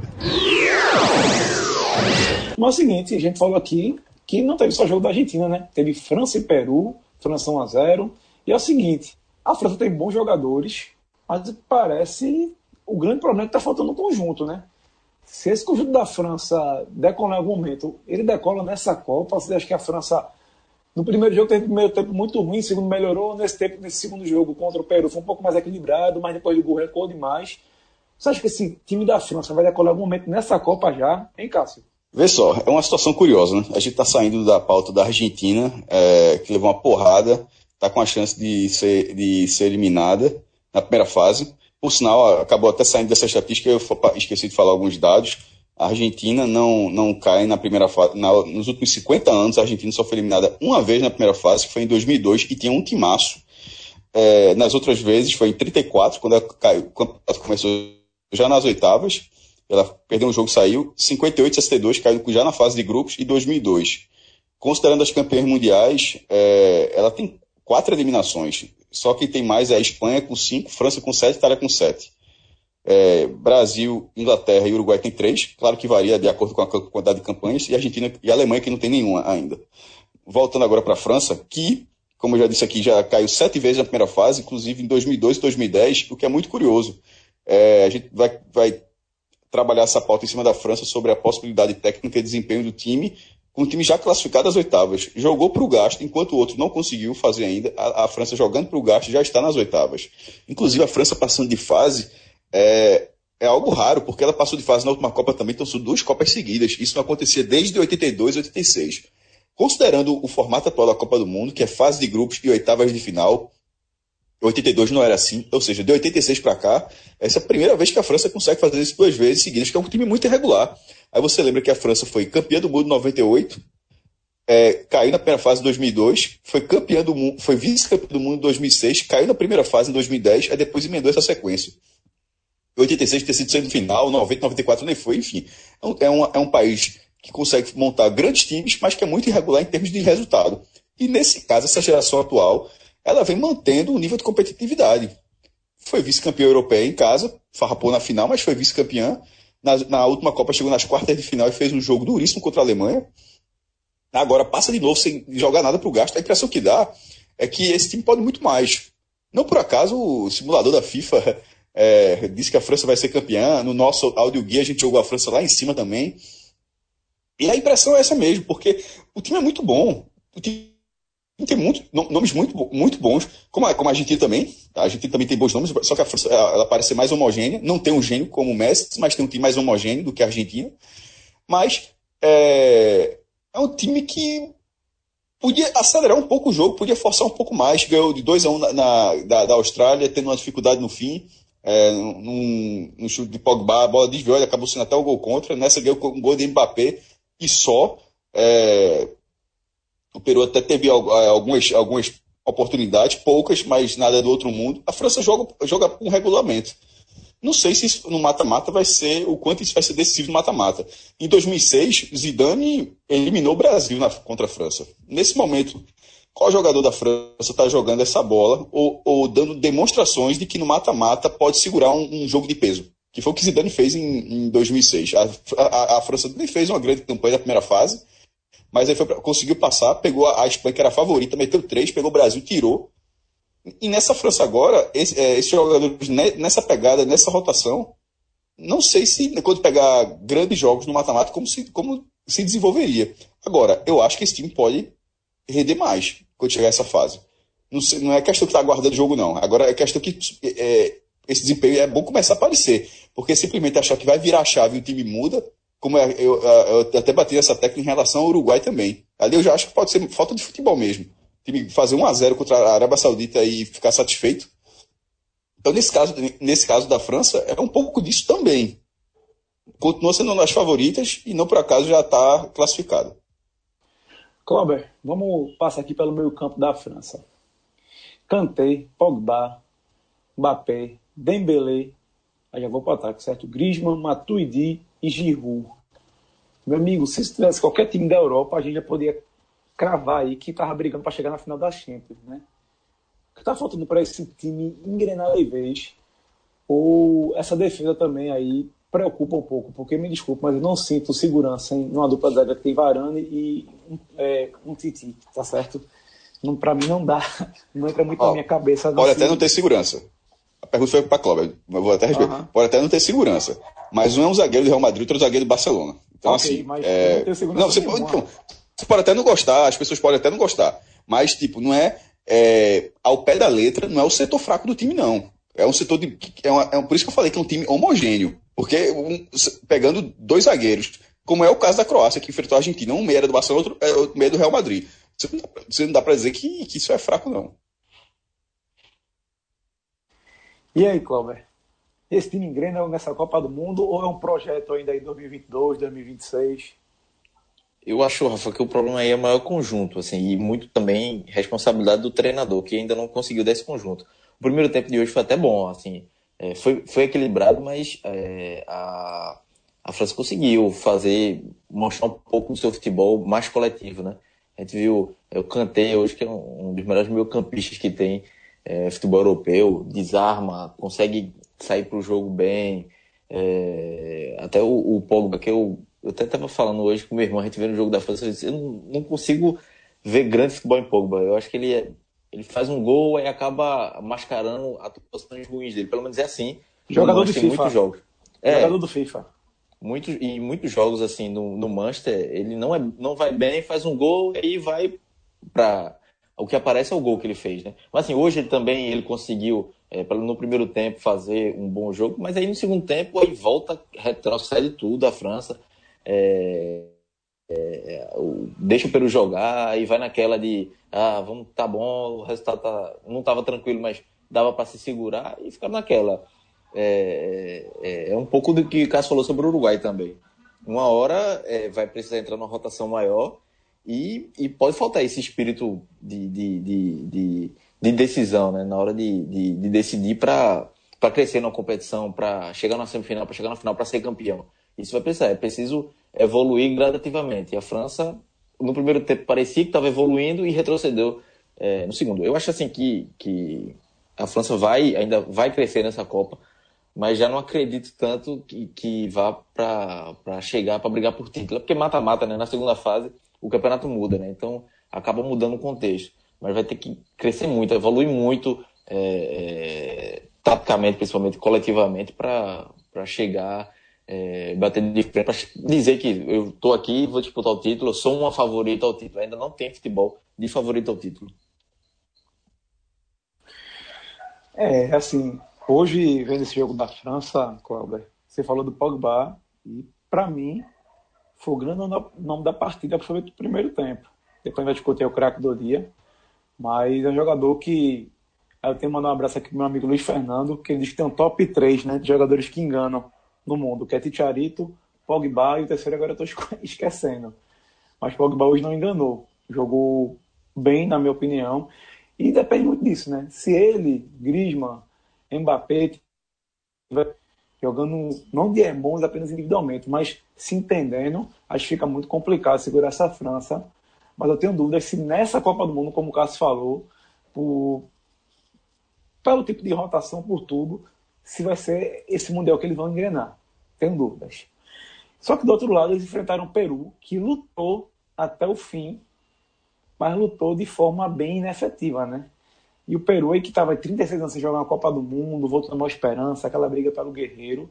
E no final das contas está eliminado, mas uma seleção eliminada, é a quarta nesse Mundial eliminada. E eu queria saber aí, já que eu estou com você aqui, Cláudio, qual o tamanho dessa decepção do Peru? A gente sabia que não estava num grupo tão simples, mas, na tua opinião, o que é que faltou para o Peru é, conseguir ter ido melhor na Copa do Mundo, pesar essa questão do Guerreiro? Eu acho que faltou um pouquinho de sorte, Rafa. Se, aqui, se aquele pênalti de Cueva tem entrado na estreia, a história podia ser outra. O Peru eliminado não jogou mal. É, enfrentou Dinamarca de igual para igual, hoje contra a França também. Sentiu um pouquinho no início do jogo, mas depois equilibrou, conseguiu atacar, no segundo tempo principalmente. É, acho que faltou um pouquinho de sorte, assim. É, é, é até triste, né? Ver um, um, país que, depois de tanto tempo, chegar na Copa do Mundo, chegar com a esperança de ir para as oitavas de final porque tinha esperança, sabia que o grupo era acessível, a segunda vaga dava, o, a estreia mostrou isso, mas acabou tendo, tendo azar naquele, naquele pênalti Cueva, que aí volta no segundo tempo, já toma um gol, e aí vai no desespero, teve a bola de calcanhar de Guerreiro, é, não conseguiu, acho que faltou um, um, pouquinho de azar, porque assim, diferente de, por exemplo, da Argentina, o trabalho de Gareca é muito bom, o time do Peru tem, mostra, é, mostra variedade de jogo, mostra entrosamento, mostra organização, é, é um time que, se falta algumas peças, falta qualidade, mas coletivamente é muito bem treinado. E acabou dando azar. Deu azar na, naquela estreia e hoje já pegou a, a França, que é um do, do, das seleções que entram forte na Copa e, e é, acabou se prejudicando muito. Né? Acho que é, é mais azar do que qualquer outra coisa para o Peru. Cássio, o Peru te decepcionou ou estava dentro do teu esperado? Tá zerado ainda, pô. Os caras não marcaram um gol. Ah, então, para quem não jogava uma Copa há 36 anos, uma das maiores invasões, pelo menos dos jogos que eu estou assistindo, que são todos até aqui, é, a ocupação da torcida peruana é uma das maiores de, dessa Copa. A mobilização impressionante na arquibancada com o time sem corresponder. Mas, como o Cláudio falou, é, tem histórias que são contadas a partir de determinados lances. A do Peru é a partir do pênalti que Cueva bateu por cima. O jogo 0 a 0 o time jogando bem, perde, perde aquele pênalti, vai chorando pro intervalo, com o Eva sendo consolado pelos jogadores, o time volta, toma um gol é, no início do segundo tempo e não recupera mais. Aí o jogo foi, foi aí, pela tabela, tendo a França como, na segunda rodada, já ficou muito difícil. Ah, aquilo mudou a história, botou a história do Peru nessa, nessa Copa de uma forma muito difícil. A eliminação é, precoce é, surpreende, assim, não a eliminação, mas cair na segunda rodada já surpreende mas ao mesmo tempo a incompetência foi premiada. Com as avessas, claro, né? Porque a, o time criou muito contra. Criou algumas oportunidades contra a França, não aproveitou. É, não, dá, não dá para reclamar muito. Né? Sair uma Copa tá zerado na Copa do Mundo, um time que tem um, que fez tanto esforço para ter seu atacante guerreiro, é, um dos principais nomes do, da América do Sul nessa Copa, é, que tem outros jogadores. É, é, tipo, é uma seleção que tem jogadores de mau renome no setor ofensivo e esse setor não funciona em nenhum momento, não dá para reclamar tanto. Bom, amigos, já que a gente passou aí por Argentina, França, agora a gente vai para um, um time que. Pelo que eu tô, ainda estou procurando essa matéria. Já pedi a galera aqui que acompanha a CopaCast que me disseram que Guardiola estava apostando na Austrália a Austrália empatou com a Dinamarca, apesar de ter perdido da França, segue viva na briga. Vai, vai pegar o Peru aí, que está eliminado já na última rodada. E é o seguinte: vencer o Peru por dois gols de diferença, só tem que torcer para. Tem que torcer para a França. para a França é, pelo menos ganhar, ganhar a partida para se manter viva. Dá para sonhar? Você acredita que a França, já classificada, vai fazer esse esforço aí? O que, é que você Eu acha, acho que está mais para a Dinamarca. Tá acho que está mais para a Dinamarca. É, é, é, três pontos de vantagem, né? Ou seja, a Dinamarca já tem um empate. Isso, só isso já ajuda demais. E, tendo, e um empate que deixa a liderança com a França. Ou seja, é um resultado que deixa que agrada todo mundo. É, acho, é, mas mesmo que aconteça de a França ganhar da Dinamarca, eu não sei se a Austrália conseguiria fazer uma vitória por dois gols de diferença, supondo que assim, a França ganhar pelo placar mínimo, né? porque se ela ganhar por 1 a 0 e a França ganhar por 2 a 0 dá na, é, passaria a Austrália. Mas vamos supor que a França ganhe pelo placar mínimo. Já que é o que a França vem fazendo até aqui, né? Ah, então não dá para. É, é, seguindo essa curva, seria um gol de diferença de novo. A Austrália, para fazer dois gols no Peru, seria mais pelo espírito de decisão, porque acho que a torcida peruana que comprou o ingresso vai estar lá no estado na, é, na última rodada. É, já estava vendo pautas, inclusive, com o Peru voltando, querendo fazer ter uma despedida digna na Copa do Mundo, mas não sei se isso acontece, de fato. É, talvez a grande dificuldade seja a Austrália vencer essa partida com essa diferença de saldo.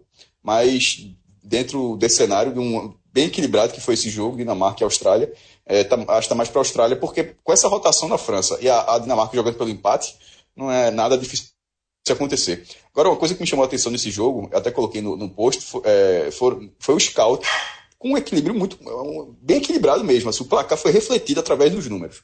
51% de posse para a Austrália, 49% para a Dinamarca, 5 a 5 em finalizações certas, passes certos.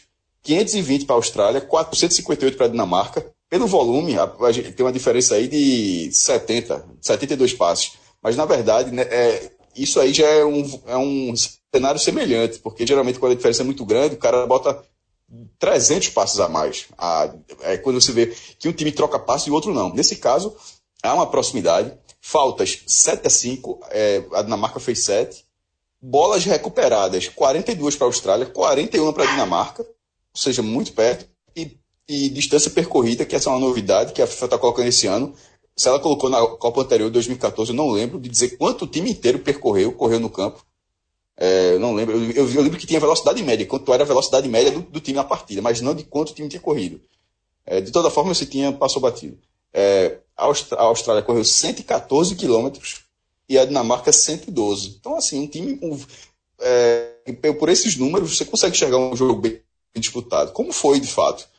É, enfim, acabaram deixando a decisão, o resultado agradou todo mundo naquele momento. Teve um, é, lá na reta final, parecia já ser um jogo de um a um para todo mundo, estava ótimo ali. E vamos ver o que, é que cada um é, consegue na última rodada. Cláudio, você acredita na geração australiana? Você acha que tem oitava de final para essa Austrália? Ou a França vai terminar ajudando a Dinamarca no fim das contas? Eu acho bem difícil para a Austrália, principalmente por pela necessidade de, de, talvez precise fazer dois gols, por exemplo. E não é uma característica muito da, da Austrália ir muito ao ataque, buscar o jogo, principalmente pelo Peru, assim, até pela falta de motivação, do, apesar da falta de motivação do Peru, o Peru tem um, um, um futebol que é mais ofensivo do que a Austrália, por exemplo. É, a Austrália se defende bem e tem jogadores altos na frente, tem cruzamento na área e, e vamos ver o que dá. É, eu acho que a dificuldade maior é essa. E pelo que o Cássio falou também, do outro jogo do grupo, né? Acho que é, tá, tá um caminho aberto para a Dinamarca. Mas assim, é, a Austrália pode não conseguir chegar às oitavas, mas é uma campanha digna. Fez um. É, complicou para a França, fez um bom jogo contra a Dinamarca também. É, não sai de, de cabeça baixa, não, sai de, sai de cabeça erguida. Ficou uma campanha que ela chegava ali, gente, todo mundo apontou ela como quarta força do grupo e, e deve, pode terminar em terceiro ali, ainda com chance, chegou a última rodada com chance de classificação. Bom, pessoal, a gente chega ao fim aqui da análise desse CopaCast número 8, do oitavo dia, mas da análise do dia, certo? A gente vai falar ainda dos momentos, do craque, do vilão, vai falar também do jogo do Brasil. E eu tenho uma dica para você. Nesse nono dia de Copa do Mundo, o Brasil joga às nove da manhã. A grande maioria vai ver aonde? em casa com a família, ou quem quiser dar uma esticada pode ir na Copa do Chopp, pode ir no dono, mas vão estar abertos. Mas quem quiser depois almoçar num lugar diferente, ou jantar depois da maratona de jogos aí, né? Porque nove da manhã tem jogo, meio-dia tem jogo, três da tarde tem jogo. Vai lá no Riso, meu amigo. O Riso está na Avenida Santos Dumont, número 544. Quiser fazer uma reserva, é o 3314 6790. E é o seguinte: quem está achando que vai fechar porque é São João, tem isso não, meu velho. Vai estar tá funcionando normal, certo? Menu do chefe, tanto no almoço como no jantar. No almoço você paga R$ 39,90 por entrada, prato principal e sobremesa. E no jantar você paga R$ 69,90. Só tem a diferença, viu? No jantar são duas opções de entrada, duas de prato principal. Repete que deu. Duas opções de entrada, duas de prato principal e uma de sobremesa. E lembrando, um dos pratos que estava lá no Bem dos Namorados, que é o filé ao bolo de ervas, guarnecido com mil folhas de batatas gratinadas e com a farofinha de chouriço defumado, que é feito na própria casa, certo? É uma das opções do menu do chefe do jantar. Nesse tu ia fácil, né, Cássio Tirpolo?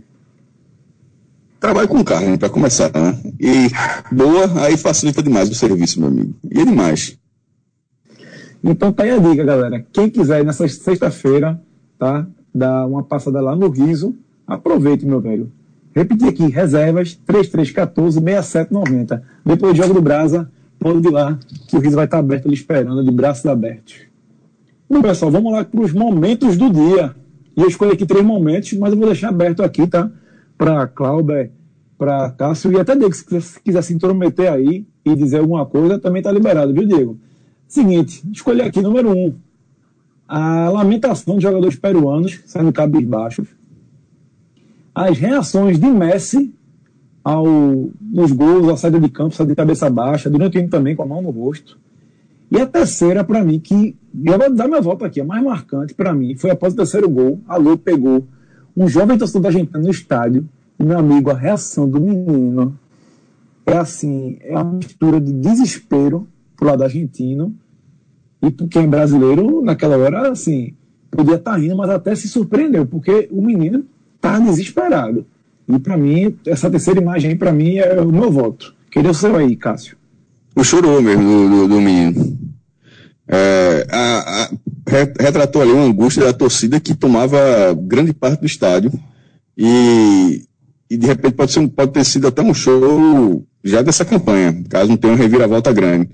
É, a Argentina como uma das favoritas, uma das eternas favoritas, e está numa situação dessa com duas rodadas, é para ficar uma reação daquela mesmo. Cláudio, vai escolher algum outro momento ou vai ficar com esse também?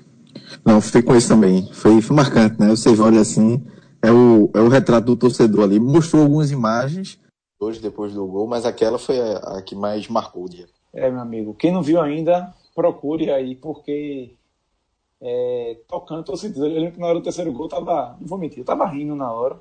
Mandar um abraço aqui pro meu amigo Felipe Bueno, que tá aqui no Recife, a gente saiu pra tomar um shopping, assistir o jogo. E na hora a gente tava rindo, mas quando eu vi o menino, eu fiz, meu irmão, o cara tá nervoso, viu? E agora vamos aqui pro craque do dia, Cláudio. Quem foi o craque do dia, na tua opinião? Para mim foi Modric. É, fez uns golaços e jogou muito. Assim, tudo, praticamente tudo que, o, que, que a Croácia construiu saiu pelos pés dele, foi parte da construção dele. Então acho que ele é o craque do dia para mim. Cássio Zirpoli, craque do dia. Modric, sem dúvida, comandar uma vitória dessa, porque veja só, a gente tá, a gente tá falando muito pelo prisma da Argentina, mas pelo lado croata é uma vitória muito grande, pô. É, jogo a vera total, né? Jogo para cumprir tabela, nada, o jogo a vera, o jogo a vera a Croácia, é, que na sua estreia em 98 chegou à terceira colocação, mas de lá para cá não tinha conseguido é, repetir aquele desempenho daquele time de Sucre, que foi artilheiro da Copa. Aí de repente consegue um time, é, um time mais técnico agora, é, em relação aos últimos, claro, com um meio campo muito bom, dois, é, dois jogadores muito, é, muito bons no meio, e de repente vence, goleia a Argentina. E o, e o gol, e o gol de, o primeiro um gol de uma falha, o, o terceiro um gol entregue. O segundo gol é um gol que é mérito total de, de ah, veja, a Croácia tem mérito nos três gols, claro. Mas o, a, a, a Argentina, o que a Argentina fez para o terceiro e que ela no, e no primeiro faz com que o de Modric seja muito mais é, representativo. E sobretudo para um jogador que tem aquela qualidade técnica que aquele lance não é uma surpresa. Tipo, a surpresa é o goleiro dar uma recuada daquela ou o time não, não, não dá um bote em ninguém no terceiro. Agora Modric recebendo a meia-lua conseguir se desvencilhar, conseguir bater colocado com categoria, isso é, isso é, muito ele, pô. Então, assim, é um gol muito merecido, é um gol muito merecido de um jogador camisa 10, cara que é camisa 10 do, da Croácia e do Real Madrid, porra, tem que respeitar. É, Rafa, só que vocês estão falando sobre realmente Modric, e ele para mim também foi o destaque do dia, só que na mesma posição, eu queria destacar também o atacante, o camisa 9 do, da Dinamarca, Jorgensen, que é uma posição que no futebol mundial está caindo em desuso. Não digo desuso, mas está ficando cada vez mais raro, digamos assim, aparecer jogadores para essa posição que fazem um trabalho de pivô, que fazem o um trabalho de deslocar a defesa adversária para que outras pessoas venham de trás, venham os pontas, venham um volante ou meia. E esse camisa 9 ele fez muito bem esse papel hoje. Ele foi substituído no segundo tempo, eu fiz até essa matéria, ele foi substituído, mas o, digamos, o rendimento principal da Dinamarca vinha através dele. Tanto que o primeiro gol, o gol da Dinamarca, o gol que abriu o placar logo no começo do jogo, é uma, é uma, uma movimentação muito grande dele. Ele sai de, do, da, daquela posição de entre os zagueiros, vem receber, desloca a marcação e abre um buraco enorme no meio. E aí, quando ele faz o passe, o jogador só faz um, um, um chute muito forte e, e, abre o placar. Mas, enfim, é, só queria só destacar mesmo essa boa posição, que é um cara novo e quem sabe aí pode até despontar nos grandes clubes europeus. Olha, Diegão aí, observador. Eu ia dar o, o voto para Pogba, mas Modric já ganhou e foi um grande destaque também. Mas é que eu gostei que assim, Modric você sempre espera uma boa partida dele. Ele jogou bem na primeira parte, na minha opinião, contra a Nigéria e manteve. E Pogba para mim foi uma grande surpresa ter jogado no nível que muitos não esperavam hoje, mas o cara do dia é Modric. Agora é o seguinte, eu vou fazer uma pergunta aqui que eu acho que é só protocolar, tá? Vilão do dia, Clauber. Mas eu vou ficar com, acho que Guerreiro. Pelo aquele vacilo lá no, no, no gol da França ele. É, mais um, é, a, a, eu acho que o Peru vai ficar marcado com esses erros individuais. Né? Foi Cueva Matou no primeiro o Peru. jogo. É, literalmente. E, e, foi Cueva no primeiro jogo e agora Guerreiro no, no segundo. Rapaz, me surpreendeu, viu? Cássio Zipo, você vai de quem? Matou o Peru, mas. É, eu, o, o pódio, mas eu vou deixar o pódio com a Argentina. São Paulo, Cabadeiro e Messi. Messi não foi, não, foi, não, não foi o pior e tal, mas a Copa dele começa muito ruim. É, ele começa muito mal na Copa e isso não dá, também dá para passar pano. Tem companheiros.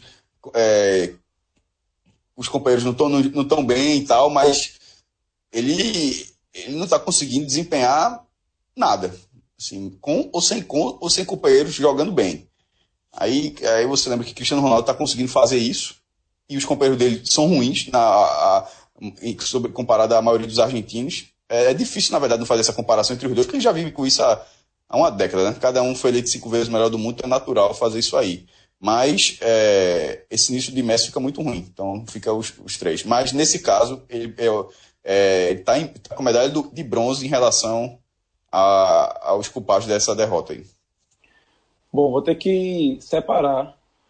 É, separar não, né? Dar o voto Minerva, né? Você deu a, medalha, de, medalha de prata para Cabadeiro, mas para mim, para mim ele é o grande vilão do dia. Porque a gente não vinha mal, mas estava 0 a 0 e ele abriu a porteira, né? Ele que começou a entregar. A finalização de Modric é fantástica, linda, maravilhosa, mas foi de muito longe. Eu não aceito um goleiro de uma das principais seleções do mundo a tomar um gol daquele também.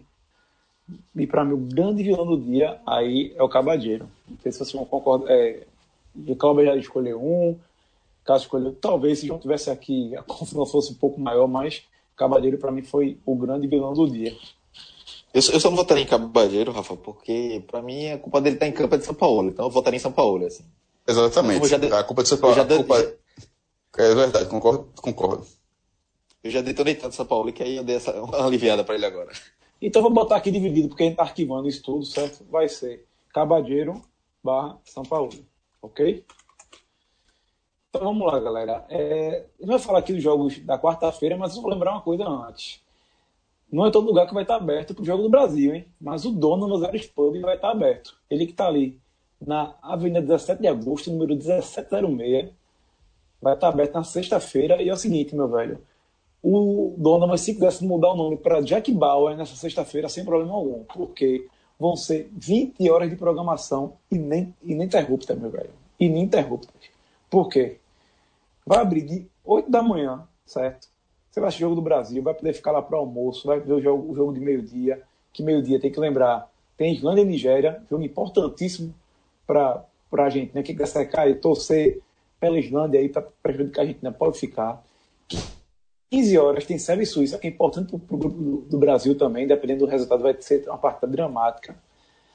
E à noite tem música ao vivo, meu velho. E só para de 4 da manhã do sábado. Ou seja, você pode ir para casa e voltar, o dono vai estar funcionando.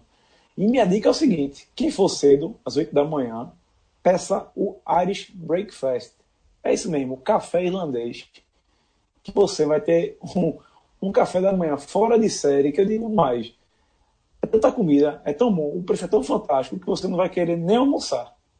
Então, se você estiver pensando em ir para o Donovan, já pode reservar, viu? Liga aí, 371-8342 e se garante aí nesses jogos. Só lembrando que nesse fim de semana o Donovan não vai abrir nem no sábado nem domingo, porque é São João, a turma depois do Jogo do Brasil. Tem muita gente aí que vai viajar e o Donovan vai dar uma fechadinha aí, porque nesse dia de Copa do Mundo, esses 10 dias aí, o Donovan tem pegado pesado aí, transmitindo o jogo todo dia.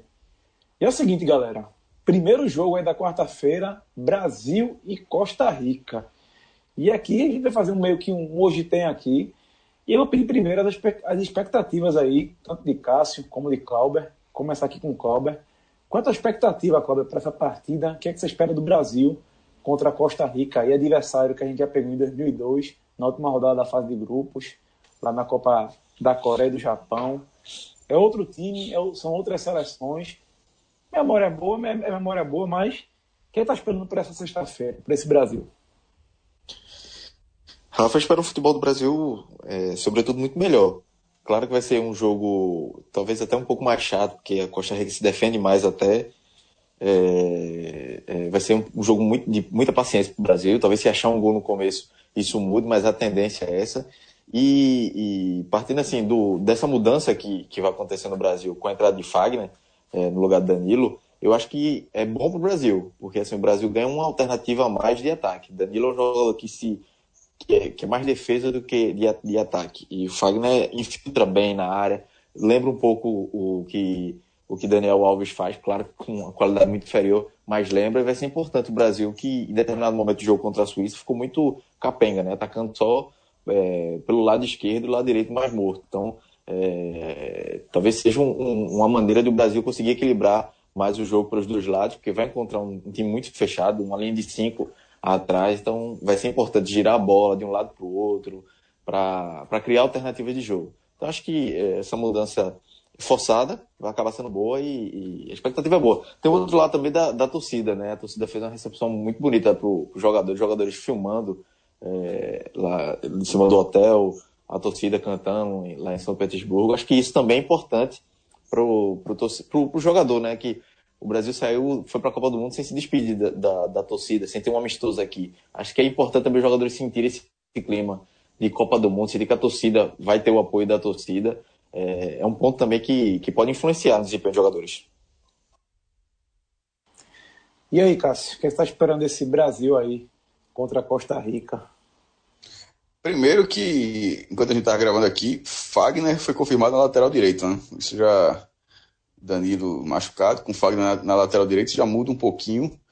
É um jogador que não era para estar nesse grupo. É, com a lesão do Daniel Alves, abriu espaço para ele. Mas mesmo com a lesão do Daniel, Daniel Alves, talvez ele não tivesse é, essa. Talvez não fosse lateral para estar é, nessa seleção aqui agora. Mas de toda forma vai ser Fagner. É, então, daqui a pouco se machucar e vai improvisar um. A seleção brasileira entra com responsabilidade, mas é, pegando o adversário mais fraco do grupo, com a tendência enorme de vencer o jogo, mas, ao mesmo tempo, se isso acontecer, não pelo resultado da estreia, não deixa o jogo contra a Sérvia menos perigoso. Então vai, o Brasil vai ter que ver é, se se ganhar, da, se não ganhar, fudeu-se. Mas se ganhar da Costa Rica, não, não classifica para as oitavas. O time vai, vai, ter, vai ter que enfrentar a Sérvia na última rodada como um jogo, entre aspas, mata-mata. E isso, eu não sei se, se essa equipe psicologicamente está preparada. Foi algo até que eu falei até no, no podcast antes da Copa. E quando levou o gol da Suíça, mostrou que não estava. Que o, time, que o time não se conseguiu suportar com aquele 1 a 1 não, jogou, não conseguiu reagir, não conseguiu se impor dentro da Suíça, não conseguiu se desvencilhar da Suíça, não jogou bem dentro da Suíça. Então, é, a Costa Rica, ela não pode ser, porque ela, eu digo isso porque se o Brasil ganhar a Costa Rica, vai ser tratada como o Brasil voltou. Só que a Costa Rica é o time mais, é, teoricamente, o time mais fraco nesse grupo. Teve aquela grande surpresa na Copa 2014, onde passou no grupo da morte e chegou até as quartas de final. Mas pela largada, pela largada nessa Copa, não parece que vai repetir isso. Então fica essa expectativa para, se o Brasil ganhar, e eu acho que vai ganhar, não transformar em agora vai. É, uma das notícias, já falaram de Fagner no lugar do Danilo. É, e essa mudança pode ser que ela perdure um pouquinho, tá, pessoal? Por quê? É uma lesão muscular no quadril. Quando falaram em quadril, já fiquei meio desconfiado, certo? Lesão muscular de quadril. Eu liguei para um amigo meu, grande Gilson Falcão, ortopedista aqui pernambucano, e que por sinal é especialista em quadril. Eu sabia que ele era ortopedista, mas não sabia que era de quadril. E ele me explicou o seguinte, que lesão muscular de quadril, ao total ali, são mais de 10 músculos, certo? E pode ser no glúteo. Como a CBF não especificou, no glúteo são três músculos diferentes. É, e geralmente, ele não sabe qual é a lesão também, mas geralmente que se recupera em uma ou duas semanas no máximo, depende muito da intensidade. Certo? Não tem como cravar, porque a gente não sabe, a CBF não detalhou como é que é essa lesão. Ou seja, pode ser que Danilo fique, fique fora é, além dessa partida, também que fora da partida contra a Sérvia. Isso voltaria aí numa hipotética oitava de final. Ou seja, a gente tem que se acostumar aí com Fagner lateral direita. E tem que lembrar uma coisa: Fagner se recuperou de uma lesão recentemente no, na posterior da coxa direita e não joga desde o dia 29 de abril, quando o Corinthians perdeu para o Atlético Mineiro. Ou seja, tem um tempinho aí, né, meu amigo? Quase dois meses que Fagner não joga, tá recuperado, tá mas é para a gente ficar de olho no que pode acontecer com ele. Por outro lado, Neymar treinou normalmente após aquele susto lá da, da terça-feira, né? não treinou, o pessoal ficou meio apreensivo, mas treinou normalmente na, na quarta. Está é, tá confirmado para o jogo, na quinta-feira também se movimentou, cortou o cabelo, parece que ele viu a quantidade de memes que fizeram com o cabelo dele. E é o seguinte, outra grande notícia aí é que Thiago Silva será o capitão da, da seleção. Ele que foi o capitão da seleção em 2014. Tem aquela cena clássica do jogo contra a, a, o Chile nos pênaltis, que ele senta em cima da bola, chora muito. É, e mantém o Rodrigo. Pode falar. Eu sei que tu gosta de Thiago Silva, mas tu concorda com ele ser o capitão do Brasil na Copa 2018? Eu acho que não era hora, não. Sinceramente. Eu não, não era hora. Não, veja, eu perguntei, foi quase a provocação. Não era hora, não é que não fosse hora, é que ele não, ele não pode ser o capitão do Brasil na Copa 2018. Assim, é, é uma mancha muito grande que tem na, na última passagem. Eu acho que esse bastão tem que ser. É, eu acho que esse bastão tem que ser passado, mas não da forma como o Tite está passando. Isso é invenção. Esse, esse capitão todo jogo, isso é, um, isso é invenção, pô. Para Concordo com você. coletividade necessário. Eu acho que é capitão é capitão. O cap, o, a figura do capitão não é para ter o braçadeira, não. É uma função de liderança, é uma função de ser o cara é, que tem uma orientação melhor para falar para o árbitro, é, para questionar o árbitro, da forma como o treinador coloca, tem uma, uma comunicação melhor, é, uma orientação tática melhor. O capitão é só abraçar. Então, assim, nesse caso de Tite, eu acho que.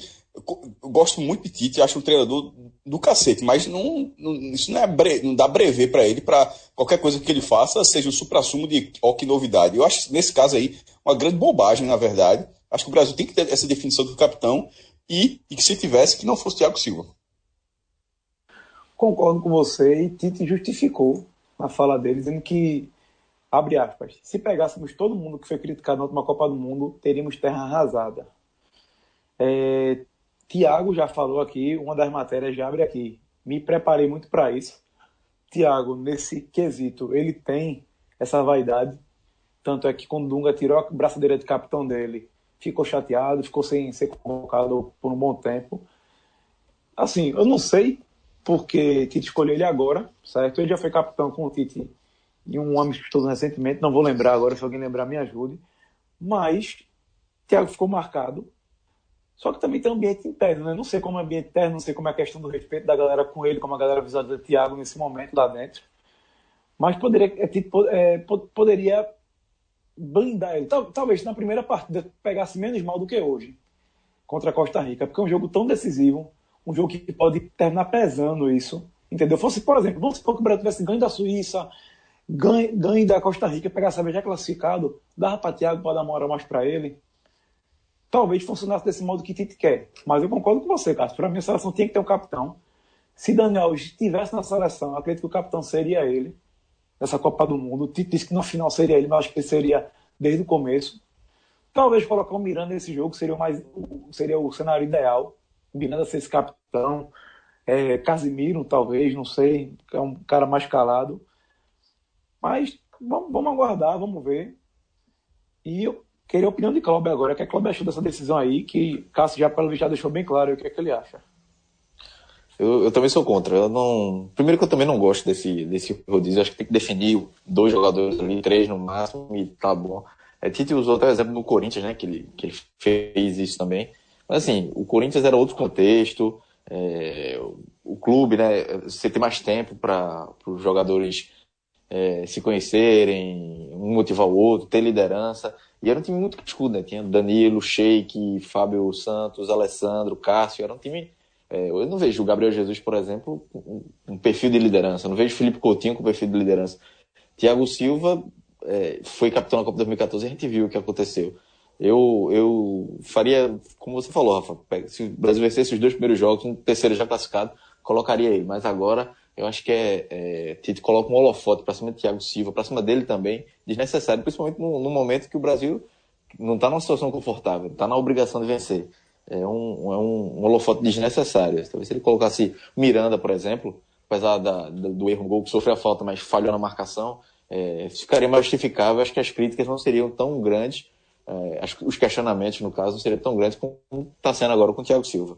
Só para complementar também, é, tu falou sobre o amistoso, foi exatamente contra a Croácia, quando o Tite tirou Gabriel Jesus, que foi o capitão daquele. começou como capitão aquele, aquele amistoso, e entrou o Firmino e o Thiago Silva foi quem recebeu a, a taxa de capitão. E ele não era capitão desde exatamente da, da era Dunga.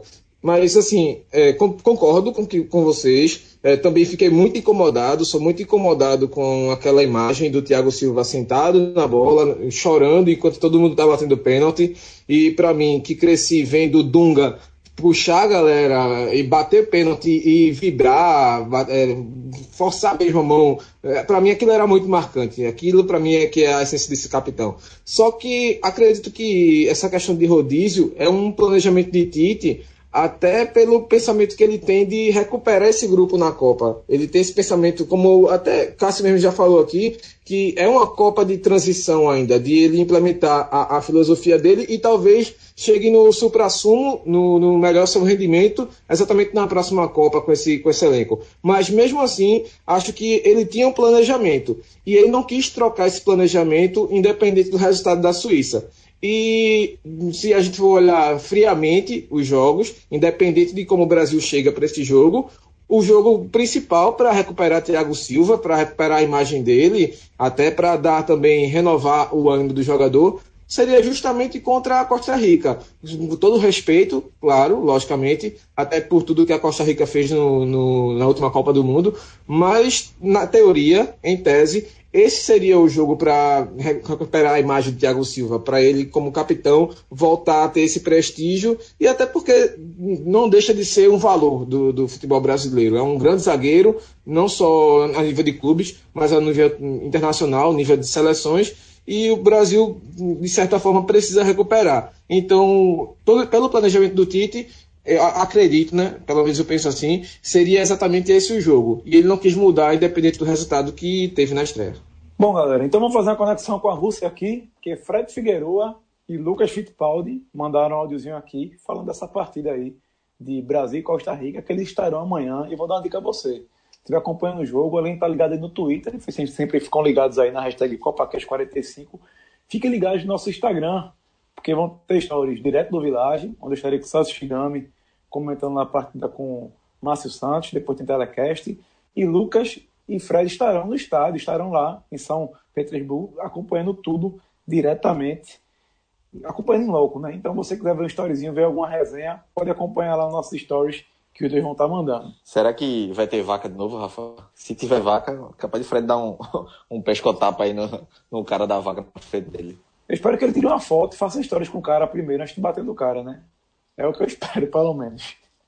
Então escuta aí, galera. Fred Figueiredo e Lucas Fittipaldi, direto lá da Rússia.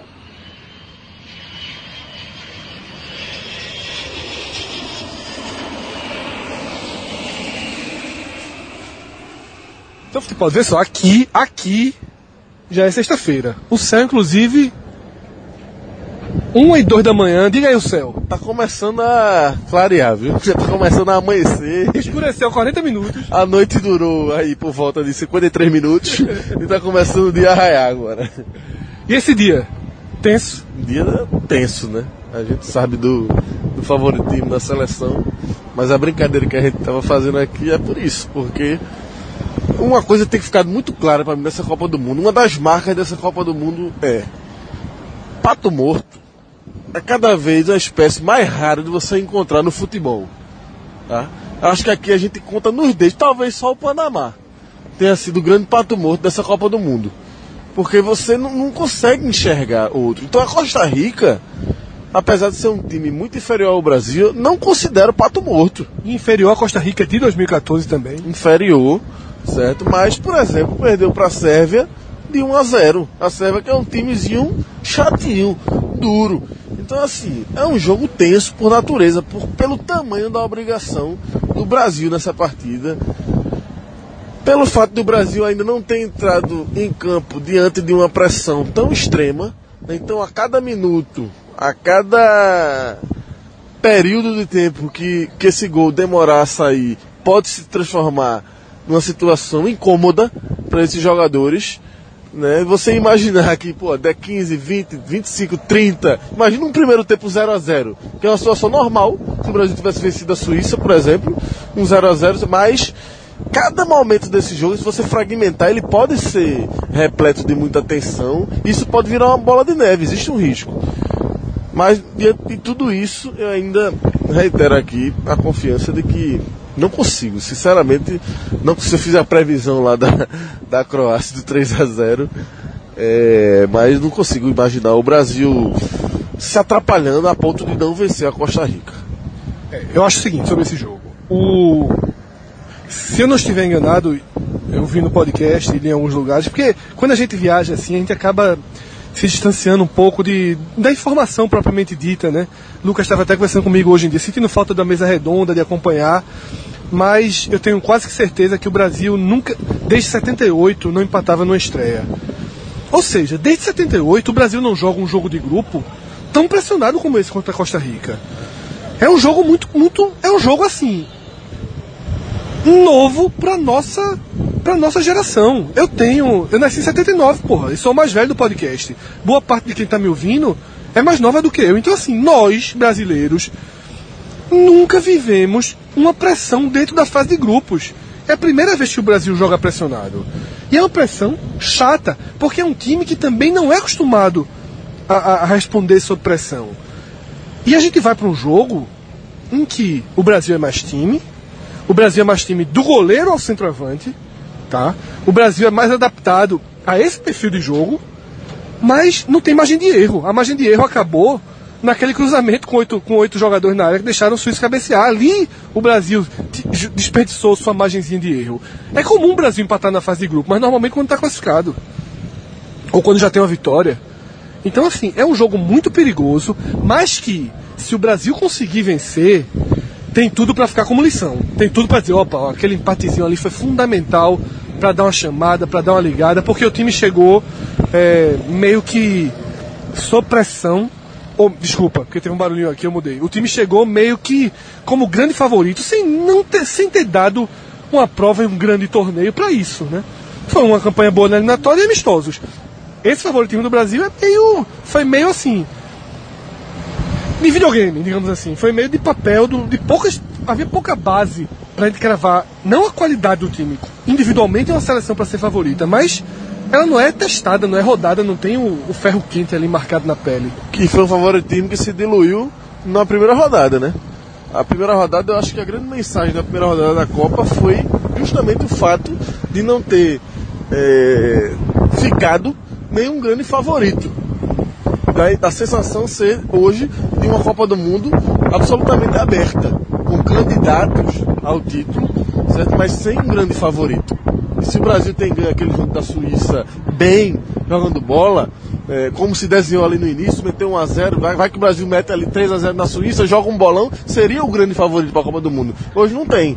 Hoje não tem esse favoritismo. Então, a Copa do Mundo está aberta e eu acho que esse jogo contra a Costa Rica vai ser uma grande oportunidade da gente perceber e avaliar o nível de maturidade dessa seleção, que é o grande X da questão. Quando a gente falou nos telecasts pré-copa, nos programas, alguns podcasts, Cássio inclusive levantou essa bola lá atrás, acho que foi o primeiro que levantou, ó, esse time aí, mas esse time foi muito bem, eliminatórios, pegou jogos duros na eliminatória, enfrentou grandes seleções, né? Mas não disputou um campeonato, não disputou título, não se viu numa situação adversa, ao contrário de seus principais adversários. Então, eu acho que esse jogo vai dar para a gente ter um, um, pouco de uma noção em relação a isso. Qual o nível de maturidade que esse time do Brasil tem? Porque aí bate naquilo que a gente fala. O, o, o fator psicológico, o peso que tem no esporte de alto rendimento, o fator psicológico, que é amistoso não conta quando a bola rola numa Copa do Mundo, a gente sabe o quanto pode interferir é, o peso psicológico da partida. E esse, nesse sentido, acho que vai ser um excelente teste para a seleção de jogo contra a Costa Rica. Só para deixar claro, Lucas fala como teste, mas é mais. É, se a resposta não vier, tem grande chance da situação ficar. ir pro dramática, tá? Veja só. Numa, numa geral rápida aqui, a gente tá aqui caminhando, inclusive, porque daqui a por volta de. Da, da, partir de agora, pode ser que abra a ponte aqui. Essa tem uma ponte que abre toda madrugada, como a gente falou lá no início, é um evento aqui. Então, a partir de 1 e 5 da manhã, hoje está previsto entre 1 e 5 e 1 e 15. Então, a gente está voltando para a ponte nesse momento. Então, eu queria encerrar o programa dizendo o seguinte: a última margem do Brasil, a última margem do Brasil é um empate tá? Porque uma derrota encaminha a eliminação. Um empate ainda, ainda cria uma terceira chance e última chance contra a Sérvia. Pelo, pelo desenho do grupo, com dois pontos o Brasil se manteria vivo. Lucas, para terminar, tem uma notícia de que Fagner vai assumir a lateral direita, né, com um problema com Danilo, e o resto do time seria o mesmo. Você concorda com essa decisão do Tite? Concordo. Concordo porque é, eu acho que não tem porquê você, por exemplo, abrir mão de uma formação mais ofensiva né, com o William e voltar para o trio de volantes num jogo que a gente precisa tanto da vitória e num jogo de afirmação para a seleção. Né? Então, por mais que a gente perca a arma que pode ser o William no segundo tempo, você pensando em 90 minutos, porque chegou num momento no jogo contra a Suíça, um momento de dificuldade, que a gente olha para o banco, olhei para o banco e vai entrar quem? Vai entrar Fernandinho, Renato Augusto para mudar o jogo. Até pensei Douglas Costa ali, que era o cara, mas pô, joga ali parecido na posição de Neymar, tá na mesma faixa de campo vai tirar Neymar. Então assim, você perde isso, mas eu acho que não tem muito que não tem muito o que mexer não para esse jogo não, Fred. De repente se fosse outra seleção, uma seleção mais forte, ele até poderia escalar os três volantes, sabe, uma seleção que exigisse um pouco maior de, de poder de marcação, de mais. Eu acho que para Costa Rica não. Eu iria com esse mesmo time. Acho que Tite tá certo e o Brasil até porque isso seria uma opção. Você pensando os 90 minutos, o que é meio paradoxal. Por mais que o Brasil tenha que ter paciência, inteligência, saber que o jogo realmente dura 90 minutos.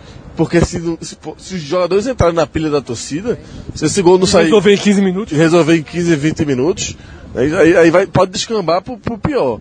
Mas ao mesmo tempo, a gente se vê. É, coloca a seleção brasileira numa obrigação de, de, porra, de ter que resolver com esses 11 que vão entrar. De não depender de uma formação de arma no segundo tempo, por exemplo, para resolver esse jogo contra a Costa Rica. Tem que entrar com os 11 e resolver com esses 11. Isso, perfeito. É, então essa também é a minha visão. O time para mim é esse, não tenho que mexer. sei que, até porque estava conversando com o Lucas antes, não é o meu time ideal, porque eu acho que Tite errou ao mudar a defesa. Não tinha que ter mexido na defesa Miranda Marquinhos. Essa entrada de Thiago Silva, para mim, foi desnecessária e até injusta, tá? Lógico que ele comanda os treinamentos, lógico que ele tem uma ideia de, de time, mas eu, eu via. Já que, já que o trabalho estava caminhando no sentido, ele respeitou esse sentido, eu acho que mexer na defesa foi, foi desnecessário. Mas enfim, também não é por isso que empatou nem é por isso que está mais fraco ou mais forte. Eu, só, eu apenas não teria mexido. E essa história de capitão rodando também é uma invençãozinha de Tite pra lá de invenção, né? Na Copa do Mundo ainda mais, você, o Brasil já não tem um grande jogador experiente, um cara que bata no peito e comande um time. Não tem um Dunga, né? Não tem um cara um Romário, um cara que bate no peito e diz assim, meu irmão, tem calma, quem vai resolver isso aqui? Não tem ninguém com esse perfil no Brasil. Neymar não tem esse perfil. Marcelo não tem esse perfil. E são os caras que poderiam ter. Eu também não acho que Thiago Silva tenha. Eu não, eu não vejo o perfil de Thiago Silva. Então, assim, Tite precisava dar força a algum jogador para que ele tivesse. E na hora que, ele está rodando, ele está dando o seguinte recado: ninguém tem esse perfil de capitão. Já que eu não tenho ninguém, seja qualquer um. É, ele perdeu o cara que talvez pudesse ser Daniel Alves, né? Um jogador mais experiente, que tem, tem uma liderança e tal. Mas que mesmo com ele já tinha sido anunciado que Tite faria esse rodízio, né? Daniel Alves seria o capitão da final, se o Brasil chegasse na final, né? É, eu também não gosto, já falei disso no, no telecast, já acho isso uma, uma, coisa, inventar a roda, eu acho isso, porque capitão em futebol é uma coisa que existe desde o tempo do, do Ronca, como se diz. E, e o cara chegar e mudar isso, né? toda seleção tem seu capitão, então só o Brasil é, é, o diferente, né? Então não gosto, acho que precisa de uma liderança. Acho inclusive que a braçadeira de capitão existe um perfil de jogador para usá-la, tá? Que, por mais que você não tenha uma liderança tão visível no Brasil hoje, mas você encontra. A ponte, pô, subindo. Vai abrir a ponte. Eita, vamos embora. Acaba esse negócio. Já virou um programa mesmo, um telecast. Vamos ver a ponte. Galera, é o seguinte, vocês já estão ouvindo a música, mesmo a ponte subiu, velho. Então, assim, me desculpe, mas 1 e 10 da manhã a gente não vai ficar falando aqui, não. A gente vai ver essa porra dessa ponte subir. Abraço a todos, até a próxima. Tchau, tchau. Bom, galera, lembrando também que amanhã tem Islândia e Nigéria, meio-dia, Sérvia e Suíça, 15 horas. E a gente vai chegando ao fim aqui de mais um CopaCast. Valeu, Clauber, valeu, Cássio. Mas parece que esses dois malucos que estão lá na Rússia têm mais um áudio aí para falar com, com a turma. Um forte abraço, até a próxima. E a ponte levantou, futebol. Meu amigo, é a imagem impressionante. Viu? Corram aí para redes sociais de Fred Figueiredo que fez a foto aqui. Eu fiz uma aqui também, mas a sua tá melhor. Pode ver que pegou no ângulo sensacional, rapaz. Impressionante. E os barquinhos tudo passando ali embaixo. É um espetáculo, é um evento à parte aqui. O povo tomando uma e vendo a ponte subir. Dá pra encarar o cara vir dirigindo e ver uma ponte dessa. tu é doido, o cara pensa que o mundo tá se acabando.